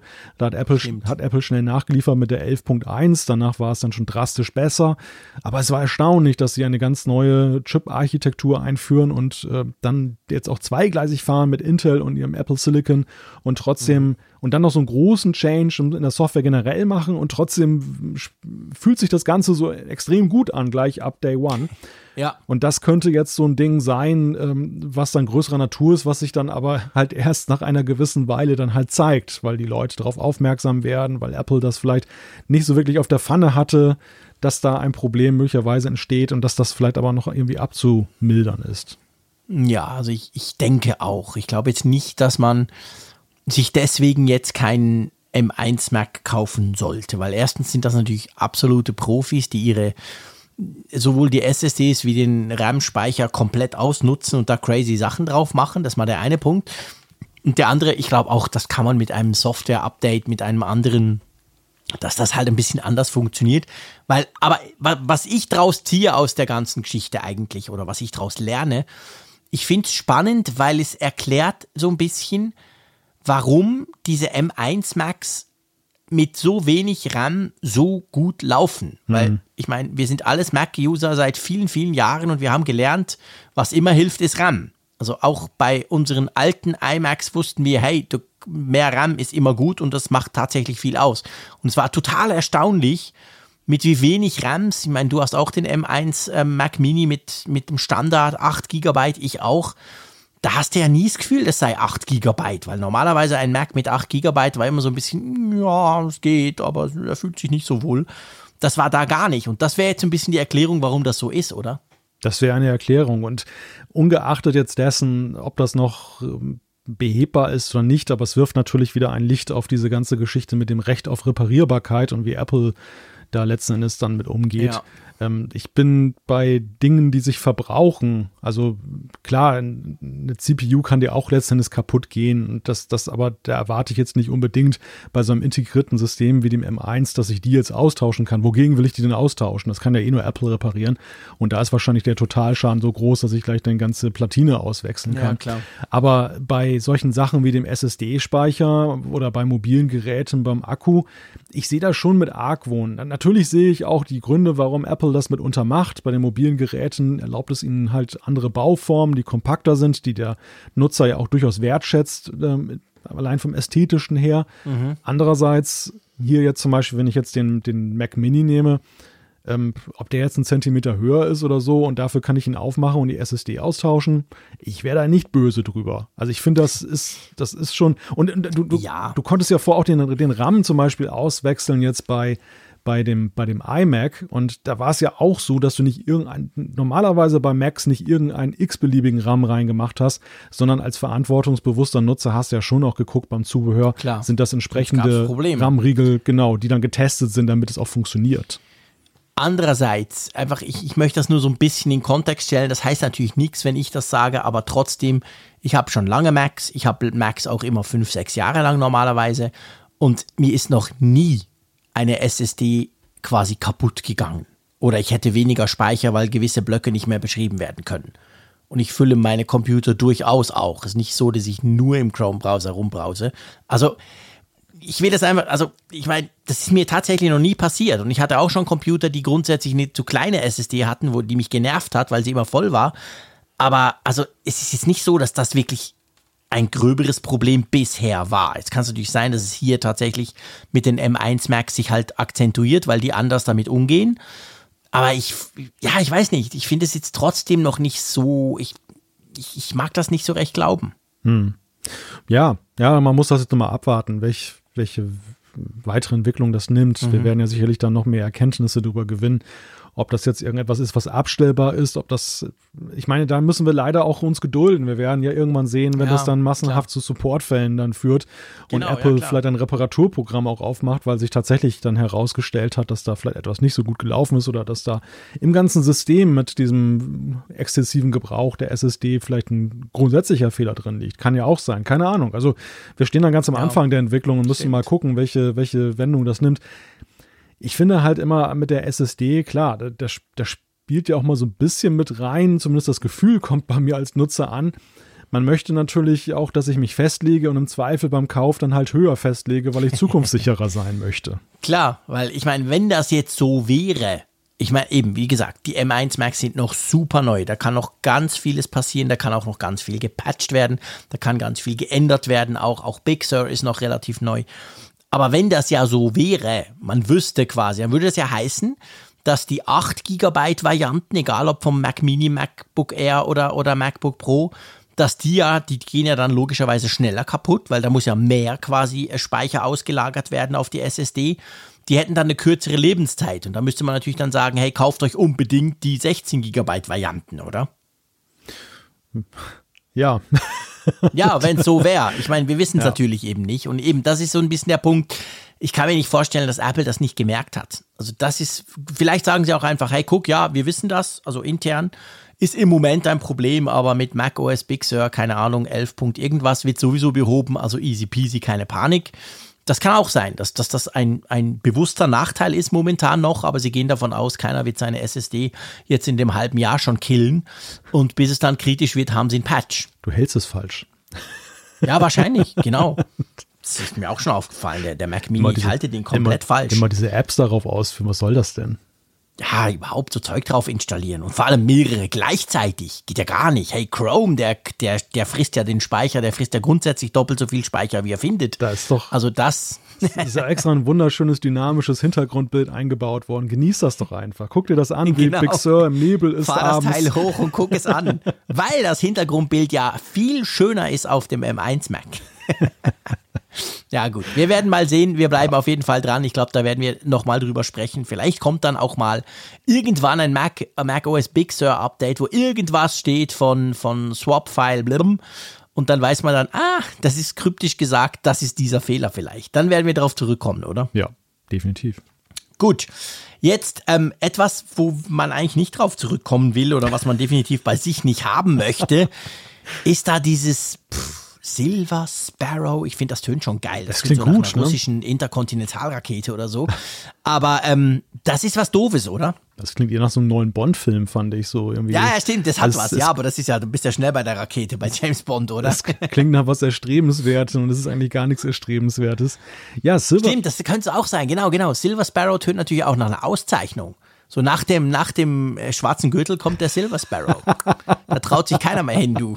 das hat auch was. Der Silver Sparrow des Podcastens.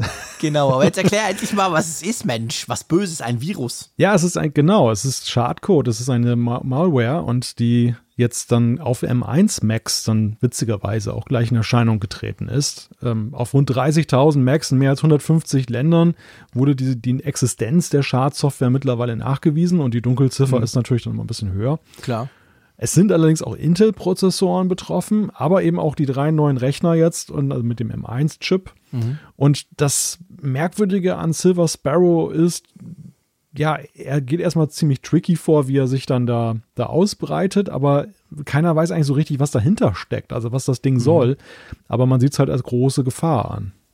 Ja, weil es ist ein Trojaner, der aber im Moment, so geht man davon aus, noch gar keinen Schadcode hat. Jetzt ist es so, früher, vor ein paar Jahren, wäre das noch kein Problem gewesen. Hätte man sagen können, ja, das hat Ding ja was ausprobiert. Heute weiß man aber, dass es durchaus eben solche Trojaner gibt, die das dann einfach nachladen quasi, die auf Bedarf sich installieren, dann im Winterschlaf sind und irgendwann mal kriegen sie so eine Art Wake-up-Call und dann legen sie los und sind böse, böse. Es ist jetzt aber so, ähm, die, der wurde offensichtlich, gell, wenn ich es richtig gelesen habe, mit einem ganz hochoffiziellen ähm, Entwicklerzertifikat signiert von Apple, weil anders kann man ja Dinge nicht einfach so installieren auf ja. einem Mac. Und dieses Zertifikat zumindest hat Apple inzwischen ähm, zurückgezogen, oder? Genau, also Notarisierung von Apps sei Dank. Da ist es ja so, dass ja jede App, bevor sie ausgeführt wird, wird ja gegengecheckt mit Apple. Wir erinnern uns an diesen kleinen Ausfall, den Apple hatte und die Apps gingen nicht mehr hoch. Da haben wir drüber geschimpft, aber jetzt ist es tatsächlich mhm. ein Segen, weil Apple nämlich auf diesem Wege dann solchen Schädlingen, wenn sie dann eben mit so einem Zertifikat dann eben signiert sind, dann auch den Stecker ziehen kann. Das wenn ich das so sehe, das, das wirkt auf mich alles so ein wenig wie so eine Machbarkeitsstudie, als wenn da ja, einer genau, genau. da losgegangen ist und er wollte jetzt einfach nur mal aufzeigen, hey, Apple, eure tollen M1 Macs und euer ganzes Sicherheitssystem, man kann es umgehen, hier ist der Machbarkeits, die Machbarkeitsstudie ja. ähm, und deshalb auch kein Schadcode im Gepäck, denn äh, wenn es einer darauf abgesehen hätte, es wäre ja den, ein goldener Moment gewesen. Gerade ähm, gerade Mac-Nutzer und jetzt auch erst recht die, die auf dem M1 unterwegs sind, fühlen sich ja momentan besonders sicher, weil du weißt ja immer, ja. Hm, Geräte mit nicht ganz so großer Reichweite sind tendenziell weniger betroffen. Je, jeder jeder Malware-Entwickler hat legt es natürlich auf den Windows-PC an, weil der einfach überall noch steht und mhm. da hast du ein leichtes Spiel. Warum sollst du dich genau. dann mit dem Mac und seinen Sicherheitsbarrieren da abkämpfen? Ja, das ist genau der Punkt. Also von dem her gesehen, das zeigt, was möglich ist. Ähm, es zeigt aber auch so ein bisschen den Weg, wie man das eben verhindern kann letztendlich.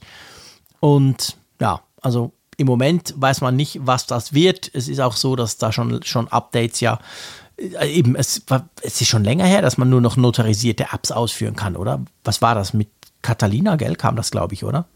Catalina oder ja High Sierra? Ich glaube, High Sierra sogar, sogar schon. Eben. Ja. Also von dem her gesehen, diese Geschichte ist natürlich, die, die das jetzt programmiert haben, haben einfach ihr Entwicklerzertifikat genommen. Das ist zwar schön, aber das ist natürlich auch einfach dann wieder zu killen sozusagen von Seiten von Apple, weil von dem Moment dann installiert sich das nicht mehr oder startet schon gar nicht mehr, selbst wenn es schon drauf ist. So ist jetzt der Stand im Moment. Ja, ich glaube, man muss ich meine, man muss vorsichtig sein bei allem, was man sich runterlädt, definitiv sowieso. Aber es ist jetzt noch nicht der große, allumfassende, überall in den Medien steht, der Mac wurde angegriffen und ist unsicher Geschichte, oder? Nein, nein, weit, weit davon entfernt. Also das ist jetzt nicht irgendwie so eine Geschichte, die die Macs sperrt und dann hast du mit Erpressern zu tun oder ja. sowas. Wie gesagt, das ist halt, es hat eher so ein bisschen den, den Anschein, dass da einer einfach mal zeigen wollte, so, ja, so macht man die Sicherheit auf. Das, Schon, gell? Dein, dein Türschloss ja. ist nicht sicher. Guck, ich stehe in deinem Wohnzimmer. Genau. Ich, ich nehme zwar nichts mit, ich mache nichts kaputt, aber ich zeige einfach mal, dass ich die Tür aufmachen konnte. Ja. Genau. Also, mal schauen. Wir kommen zur Umfrage der Woche. Wir kommen natürlich wie immer zur Umfrage der letzten Woche. Da wollten wir von euch ja wissen, ähm, möchtest du ein Always-On-Display am iPhone? Ihr erinnert euch vielleicht, wir haben über die Gerüchte zum iPhone 13 gesprochen und da war ja eben so ein Always-On-Display, war auch ein Thema, ob es das wohl geben könnte und ob es das gibt. Ja, und ähm, man hatte nicht viel Auswahlmöglichkeiten und das ist jetzt nicht unbedingt der ganz große Renner, oder? Ja, also 45,8 Prozent der 1977 Teilnehmer haben gesagt, nein, sie möchten kein Always-On-Display im iPhone haben. 38,5 Prozent wiederum finden es gut und sagen ja und 15,7 Prozent sagten, weiß ich nicht. Ja, also es ist natürlich eben so, wie, wie immer bei solchen Gerüchten, man möchte es ja auch zuerst mal vielleicht sehen. Ja. Also die Frage ist ja bei mir auch, ich finde die immer ganz fancy, aber es kommt wirklich extrem drauf an, wie wird das gemacht und sieht das geil aus und ist das Apple-Design oder so. Da würde ich es vielleicht aktivieren, aber ich glaube, ja, eben matchentscheidend ist es nicht. Das zeigt eigentlich auch unsere Umfrage. Ja, es ist kein vorrangiger Wunsch der Nutzer. Jetzt, ja. man, ich glaube, die, die Ja sagen, die finden es halt irgendwie innovativ und würden das nehmen. Klar. Aber ähm, ich glaube, selbst da, wenn man nochmal dezidiert nach, genauer nachfragen würde, würden wahrscheinlich dann viele sagen, ähm, ja, ich nehme es nur mit, ja, so weil es halt, weil's halt genau. lustig ist. Ich, ich probiere gerne neues Zeug aus. Ja, ja, genau. Gut, wir haben auch eine neue Frage. Apropos neues Zeug, das passt gar nicht so schlecht. Wir wollen nämlich von euch wissen, wünschst du dir oder wünscht ihr euch den Mac in mehr Farben als bislang? Genau, auch wieder eine einfache Abfolge von Antworten, die ihr anklicken könnt. Ja, nein, weiß ich nicht. Genau. Mal gucken, ob ihr das wollt. Gilt natürlich nicht nur für den iMac, wir haben über den iMac gesprochen, sondern gilt natürlich ja letztendlich für jeden möglichen Mac, ob das, ob das ja, ob das halt ein bisschen farbiger werden soll, so ein bisschen wie früher quasi. Gut, ja, das ist ja super, du. Wir haben noch richtig schön Zeit, noch ein bisschen Feedback zu machen. Wir kriegen ja weiterhin von euch Ganz, ganz tolles Feedback, super spannende Inputs immer wieder. Ich finde das genial. Ihr geht auf Neuigkeiten ein, ihr geht auf unsere Sendungen ein, ihr geht aber auch manchmal eben auf, auf Dinge ein, die im Moment gerade passieren und wollt unsere Meinung dazu hören. Das freut uns sehr. Wie gesagt, wir lesen jede Zuschrift, aber es sind Hunderte und drum, ähm, ja, bin ich jetzt ganz froh, wenn wir uns da ein bisschen durcharbeiten können zusammen. Einverstanden? Genau. Soll ich mal loslegen mit dem Dirk? Klar. Ja, logisch, lege mal los mit dich. Passend nämlich zu der Umfrage, Always On, das hat ihn motiviert, uns da zu schreiben. Er schreibt, ja, genau. seit Ewigkeiten schwärmt Jean-Claude über das 120 Hertz Display. Auf der anderen Seite erklärt ihr, dass das Always On Display der Watch, der Apple Watch, mit 1 Hertz arbeitet. Ich frage mich schon seit Monaten, ob Apple den Akku des iPhones schonen könnte, wenn auch beim Betrachten des Kalenders, Betrachten von Fotos, Tweets und so weiter oder schlicht während der Anzeige des Homescreens auf 1 Hertz runtergeschaltet wird. Damit könnte man gegebenenfalls die Akkulaufzeit sogar erhöhen, fragt Dirk ja, absolut, Dirk. Da hast du eigentlich genau beschrieben, was wahrscheinlich Apple machen wird, was die anderen aber auch schon tun. Ich habe, glaube ich, das Beispiel schon mal gebracht von Samsung. Samsung hat diesen 120 Hertz Display vor genau einem Jahr mit dem Galaxy S20 Ultra eingebaut. Das war zwar toll, sah super aus für mich. Die Akkulaufzeit ist aber sozusagen verdampft.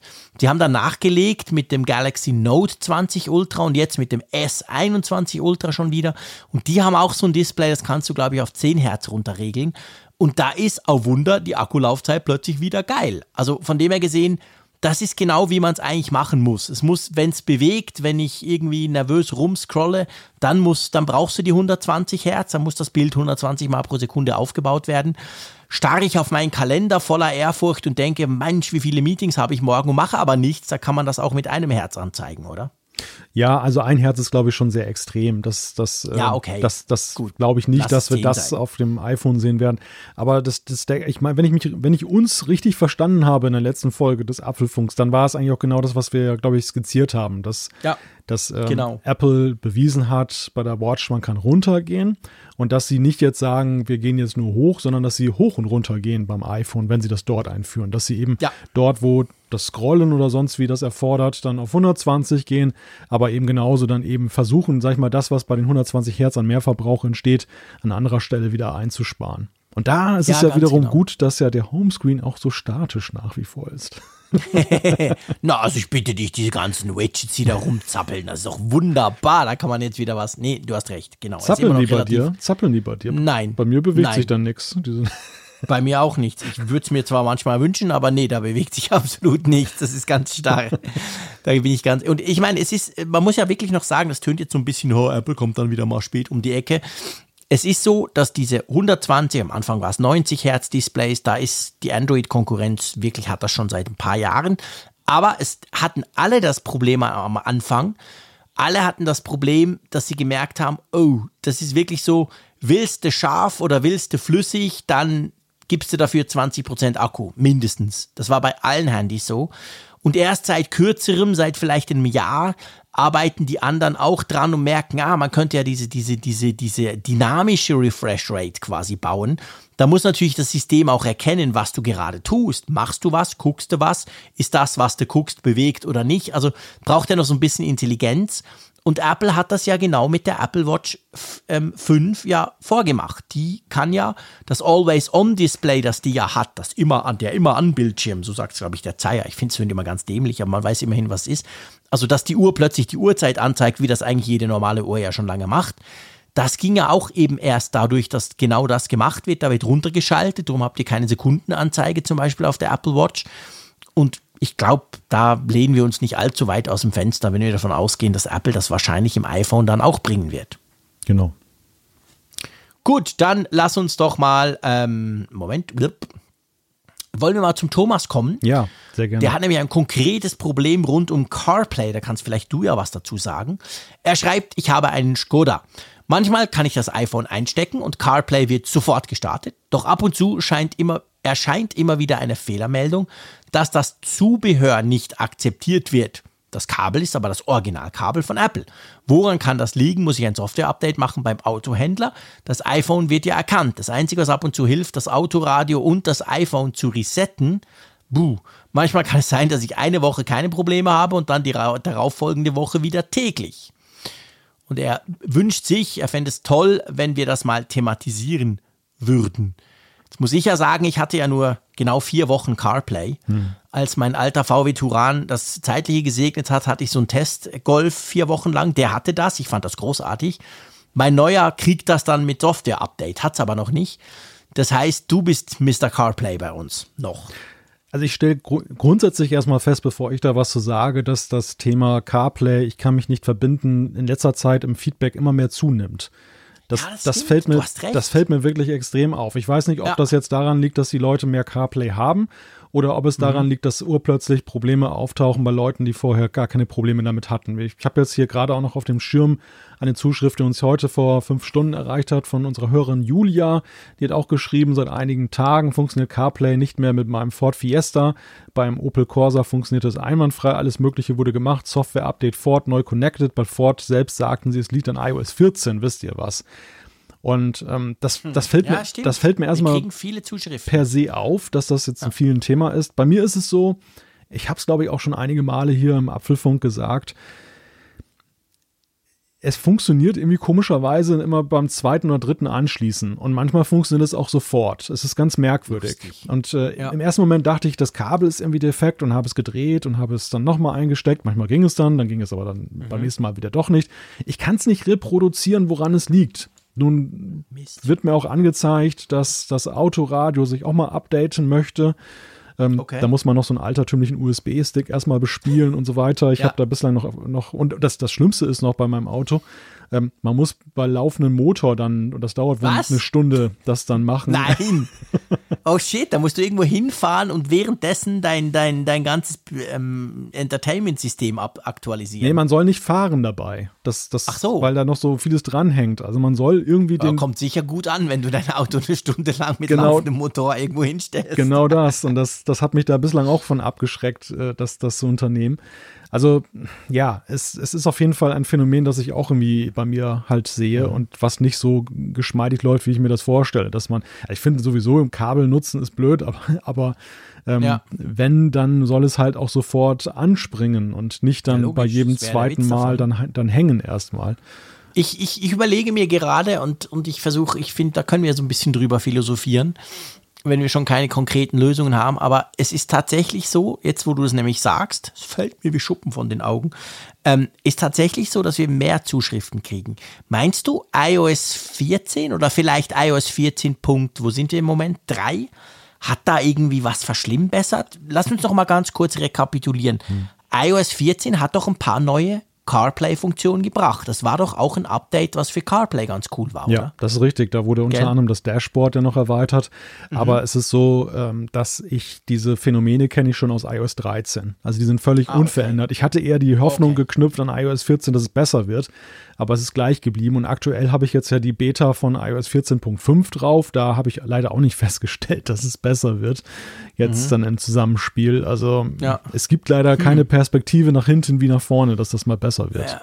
Und vor allem auch, wir haben unterschiedlichste Autos. Der Thomas hat einen Skoda, du hast dann was Französisches und äh, Julia hat uns geschrieben, sie hat was Ford, glaube ich, und Opel. Also eine ziemlich breite Bandbreite von Autos. Hm, schwierig. Aber es zeigt halt schon, ich meine, ich rede ja nur theoretisch mit, weil wie gesagt, ich habe es ja im Moment nicht, aber das ist halt schon saumäßig praktisch, oder? Ja. Also ich hatte, ich muss ehrlicherweise zugeben, ich hatte lange so das Gefühl, ja, das ist vor allem dann praktisch, wenn dein Navi-System total scheiße ist. Aber inzwischen muss ich sagen, ich hatte, den, wie gesagt, den Golf und ich lese viel auch. Ich bin ja auch so ein bisschen in diesen Foren unterwegs beim Auto inzwischen. Und da ist es ja so, da haben die zum Teil ja super geile, ich, keine Audi, Audi e-tron, schieß mich tot, riesenteures Megasystem. Aber die sind trotzdem super happy, können sie CarPlay nutzen. Es ist eben eigentlich schon eine tolle Idee, oder? Ja, definitiv. CarPlay ist, ist super. Für meine Podcast-Apps äh, Apps ist es halt das Beste, was es gibt. Das, äh, da, ich kann auch die Podcasts dann per, per Bluetooth dann aufs Autoradio legen jetzt, also ohne dass Ja. ich jetzt Kabel verbinde, aber das sieht bei weitem nicht so fancy aus und ist auch nicht so Ja, komfortabel bedienst zu bedienen. das Handy und nicht den Screen, Genau. den du sowieso hast. Dann Apple Maps und Google Maps dann darüber zu nutzen, ist auch toll. Naja, und es liegt dann vielleicht auch einfach daran, ich bin kein Freund, und das ist keine Frage meines Autos. Mich hat generell noch nie bei irgendeinem Auto großartig das Bedienkonzept begeistert. Entweder sind die Schriftarten Mist, also die ganz hässliche Schriftarten, die Ästhetik ist Mist oder ist es obendrein Ja. noch umständlich.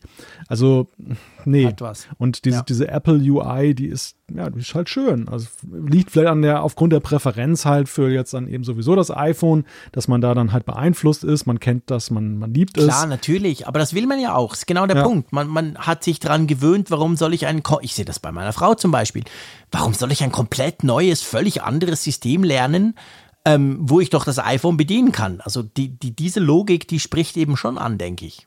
Genau. Und CarPlay hat ohne Frage noch sehr viel Entwicklungspotenzial in mancher Ja. Hinsicht. Also das, das ist sicherlich auch richtig. Man stellt dann, man kommt schnell an Grenzen, wenn man jetzt zum Beispiel eine WhatsApp-Nachricht kriegt und möchte die beantworten. Das ist über CarPlay dann eher abenteuerlich. Und äh, überhaupt so verstehe ich nicht so richtig, warum man Lass danach. mich raten, da kommt diese Tante wieder, oder? Ja, genau. Schreibt dann Die, irgendwelchen Mist und schickt in deinem Namen in der Welt rum. die spielt eine große Rolle. Und wenn du dann mit Tempo 200 auf der Überholspur unterwegs bist, Da sind wir wieder beim Bleifuß. Sehr schön. Aber ich meine, das Problem, was natürlich ist, das hat jetzt eine dieser Zuschriften ja auch bewiesen.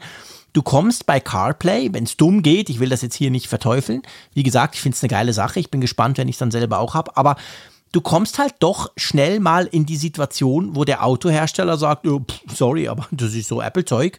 Und Apple halt vielleicht sagt, ja, aber puh, musst halt mal gucken bei deinem Auto. Also du, du bist da so ein bisschen zwischendrin, weil es sind halt zwei Parteien involviert. Ja, ja, das ist genau der, der Punkt. Und vielleicht befeuert das auch mal wieder diese Apple Car-Gerüchte. weil, ja. weil, sich, weil viele sich womöglich auch wünschen, dass die Zahl der Parteien, die da involviert sind, reduziert wird, nämlich auf zwei, den, den Käufer und Apple. Ähm, das, das, ja, klar. Es ist so ein bisschen dieses, dieses Android-Problem, was Apple da ereilt, dass du halt eine super Software hast, aber du bist auf Gedeih und Verderb von den Hardwareherstellern dann abhängig, die, wir haben das ja auch gesehen, BMW oder Mercedes, die begehrten dann dagegen auf, die wollten da sogar eine Nutzungsgebühr plötzlich für nehmen, dass du CarPlay ja, benutzt. Es ging ja lange, bis das heute ist es ja bei den, sagen wir mal, ein bisschen besser ausgestatteten Autos, kannst du es zumindest wählen ja. und es gehört dazu oder du kannst optional dazu. Es gibt kaum mehr Autos, wo du es gar nicht kriegst für, außer Tesla. Aber ähm, ansonsten, und das war ja noch vor ein paar Jahren komplett anders, hast du ja gemerkt, die Autohersteller haben ganz klar gesagt, hey, unseres ist viel besser, wollen wir nicht. Die haben sich ja aktiv dagegen gewehrt. Da haben sie jetzt, glaube ich, so ein bisschen umgedacht und gemerkt, okay, wir, wir haben das, es ist ja auch immer so, du hast ja wahrscheinlich bei deinem Auto auch, du hast ja immer CarPlay und Android Auto drin. Du ja. hast ja, glaube ich, nie nur eines. Du hast einfach beide drin und je nachdem, was du für ein Handy hast, kannst du es dann halt nutzen. Genau. Ja, ja, genau, so, so, so sieht das aus. Und aber du hast halt auch keine Transparenz vom Autohersteller, wenn er Updates herausbringt, was zum Beispiel in diesen Updates enthalten ist. Ob das jetzt zum Beispiel bei CarPlay mhm. Verbesserungen bringt und so. Ja. Und das, das bringt dich halt auch in so eine doofe Lage. Ganz zu schweigen davon, dass du bei vielen Autos erstmal rausfinden musst, dass du überhaupt ein Update machen kannst. Das, ja, das vor allem. Das drängt genau. sich auch nicht unbedingt auf. Das ist ja, das ist ja wieder, ich habe jetzt vorhin über, über Tesla gelästert, da wollen wir doch fair sein. Das ist ja das, was Tesla wirklich drauf hat. Das ist ja wie ein iPhone. Das kommt over the air, zack, grüße ich, sagst du in der Nacht, mach's mal drauf, am nächsten Morgen ist es drauf und es kommen vor allem konstant und ständig Updates. Ja. Und das lernt ja die deutsche Autoindustrie jetzt gerade erst. Ich, ich merke das bei meinem Auto ja. Das große Update, auf das ich warte, was unter anderem CarPlay bringt, das bringt ja dann auch over the air. Also ich bring's dann nochmal vorbei, zwölf Stunden quasi in der Garage. Wahrscheinlich ist, läuft dann auch der Motor oder bringt oder piepst. Und dann wird das alles geflasht nochmal. Und danach soll das dann auch möglich sein. Aber das ist ein Riesenkrampf. Du merkst, das ist eine Riesensache. Und andere sind da definitiv weiter. Ich muss gerade lachen, weil ich mir vorstelle, wie du in einem gebrickten Auto sitzt, weil ein Update ja, schiefgelaufen ist. Ja, ich auch. Da freue ich mich auch drauf. Genau. Zack, ein Update ging schief. Ihr Motor funktioniert nicht die mehr. Türen, Aber hey, Sie können Radio hören. Die Türen gehen auch nicht mehr auf. genau. Ja. ja, das ist natürlich noch eine ganz andere Thematik da. Ich meine, man hört ja. eigentlich nie, also ich meine, seien wir ehrlich, da ist ja Tesla extrem Vorreiter, aber man hört eigentlich nie, man hört schon von Bugs natürlich immer wieder, gerade dieser Autopilot und so, es gibt ja viel, was, was schlecht funktioniert oder es gibt auch mal Verschlimmbesserungen. Ich verfolge das so ein bisschen auch bei der GUI und so, da gibt es ab und zu Dinge, wo die Leute dann sagen, ey, ist viel schlechter als vorher.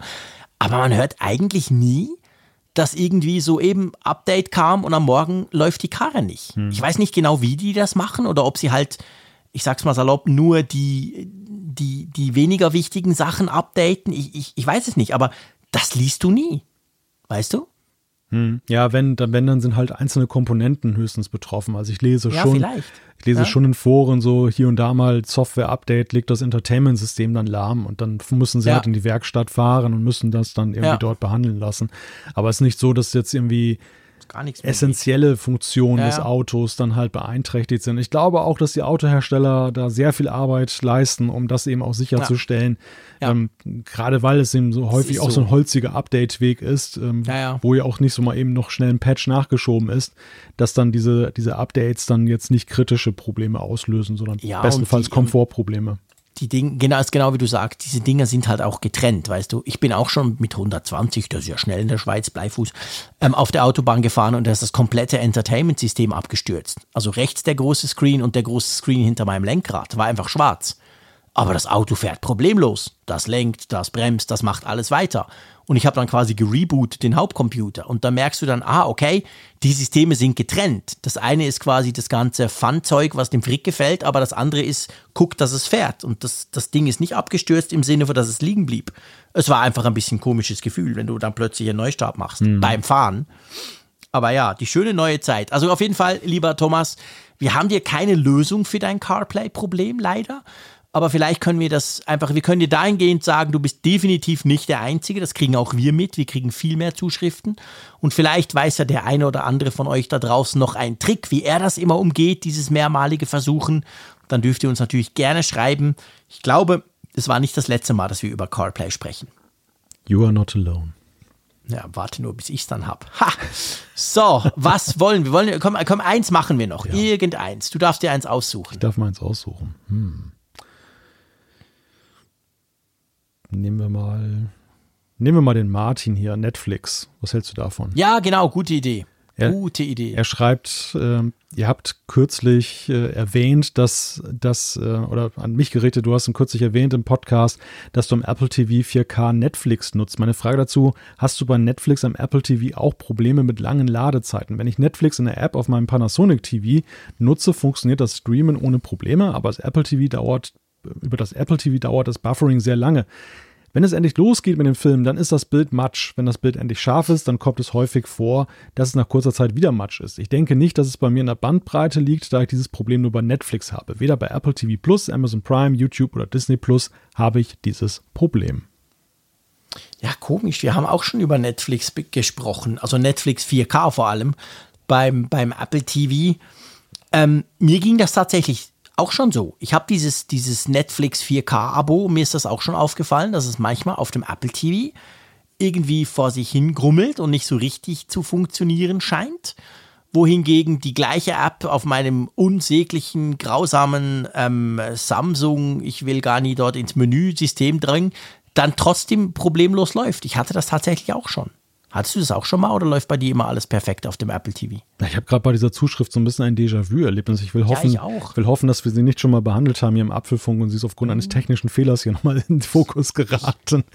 Ja, die ist vom Januar. Ich, ich, ich bin nicht, ich, ich, mir kommt das auch ja. irgendwie bekannt vor, dass wir das diskutiert haben. Also bei, also bei mir ist es tatsächlich so, ich bin lange Zeit über WLAN, habe ich die, das Apple TV genutzt mhm. im, im, Wohnzimmer und ich hatte genau die beschriebenen Probleme. Das ist dann eben ja. lange Ladezeiten, ja, matschiges Bild und dann habe ich dann irgendwann dann ein Kabel über 40 Umwege nach unten gelegt und seither äh, gehört das der Vergangenheit an. Seither läuft das wirklich einwandfrei. Instant ist es da. Du startest den Film oder die Serie und los geht's. Also dementsprechend ähm, ist das wohl eher so ein Problem. Und irgendjemand hat auch mal gesagt dazu, ähm, dass, dass man solche Anwendungen per se, wenn man kann, per Kabel ja. dann nutzen ja. sollte und nicht dann eben per WLAN. Das, das hilft definitiv schon. Und es ist halt auch so, die, die WLAN-Chips sind nicht die gleichen, selbst wenn du sagst, okay, der Fernseher ist aber auch im WLAN oder die Xbox daneben das muss nicht zwingend dann gleich gut funktionieren. Das eine kann schlechter, das andere kann, kann, kann besser funktionieren. Das habe ich auch schon erlebt. Generell ist es ja so, ich glaube, das hat uns dann auch mal einer geschrieben, dass wenn du deine, deine Wohnzimmer ist ja so klassisch, viele haben ja im Wohnzimmer auch gleich den Internetrouter oder das Internetmodem oder was auch immer und mhm. dort ist dann das WLAN drin und wenn du Pech hast und das WLAN ist unmittelbar neben deinen Geräten, dann kann es nämlich sein, dass die einen viel schlechteren Empfang haben, als wenn das ein Meter oder ein Meter zwanzig daneben steht. Habe ich also auch schon erlebt. Ähm, dass quasi, weil das WLAN halt unmittelbar unter der Antenne hast du nicht guten Empfang quasi. Also es gibt, es kann, es kann diverse Gründe haben grundsätzlich. Das ist übrigens auch ein Phänomen, was viele Mobilfunk kennen. Es, man denkt ja immer, ja. so Leute, die eine Mobilfunkantenne auf ihrem Haus zum Beispiel haben, sind privilegiert. Also jetzt hm, nicht in puncto Strahlung, aber in puncto Empfang. Und mit, gegrillt. Genau, mitnichten, mitnichten. Also man hört ja. immer wieder, weil eben die, die Antennen dann ausgerichtet sind, dann vom Haus wegzustrahlen, dass die, die unmittelbar ja. darunter sind, nämlich gar nicht da so toll von profitieren nee, so. in vielen Fällen. Also wenn die Pech haben, haben die überhaupt keinen Empfang und verbinden sich auf eine Antenne, die weiter weg liegt. Ja. Die werden auch nicht so stark bestrahlt, by the way. Ja. Also da ist dann der Nachbar schlimmer dran, ohne, ohne dass ich jetzt bei beidem Angst habe. Aber einfach, das ist definitiv so, ja, das stimmt. Also wenn du schon eine Mobilfunkantenne bei dir hast, dann lieber auf deinem Haus als auf dem Nachbarhaus, wenn man es jetzt mal so sagen will. Also wenn, wenn wir jetzt diese, wenn euch diese Zuschrift auch dann irgendwie so vorkam, als wenn wir sie schon mal vorgelesen haben, dann sorry. Ich hoffe, dass wir wenigstens gleich geantwortet haben und nicht jetzt völlig anders als beim letzten Mal. Ja, sonst hätten wir vielleicht was dazugelernt. Das kann natürlich auch das stimmt. sein. Who knows? Wir lernen dazu. Oh je. Aber unsere Halbwertszeit, ja gut, unsere Halbwertszeit, es ist auch schon relativ spät, muss ich ehrlicherweise sagen. Ähm, und im Moment ist es, das will ich nicht verhehlen, irgendwie anstrengend alles. Das Leben überhaupt, diese blöde Corona-Mist und arbeiten tun wir daneben ja auch. Also ich, ich habe ja. schon so eine gewisse Frühlingsmüdigkeit. Wir haben die Sendung ja angefangen mit dem Frühling. Ich war begeistert, wir beide. Schön warm und überhaupt. Aber ich muss auch sagen, irgendwie so müdigkeitstechnisch habe ich im Moment mehr Mühe, als ich das normalerweise habe. Ich bin ja, bin ja eigentlich so wie du ja auch so, so, so ein Nachtmensch. Fällt mir im Moment tatsächlich schwerer drum, würde ich das mal unter, das, unter die Rubrik machen, hey, der Frick war verpennt und wir haben es einfach nicht gemerkt. Ich hoffe, ihr verzeiht uns das. Und bevor wir noch mehr Blödsinn rauslassen, mein lieber Freund, schlage ich vor, wir beschließen doch einfach die Apfelfunk-Folge 264. Genau. Lass uns dabei bewenden. Nächste Woche haben wir garantiert neue Themen, ganz neue Themen und auch neue Zuschriften von euch. Das ist ja das Schöne. Und ich sage wie immer Tschüss aus Bern. Ja, dem schließe ich mich vollumfänglich an und sage Tschüss von der Nordsee. Interessante Gäste, spannende Themen. Das ist Apfelfunk am Hörer. In unserer Videoshow auf YouTube kannst du live dabei sein. Schalte ein. Apfelfunk am Hörer.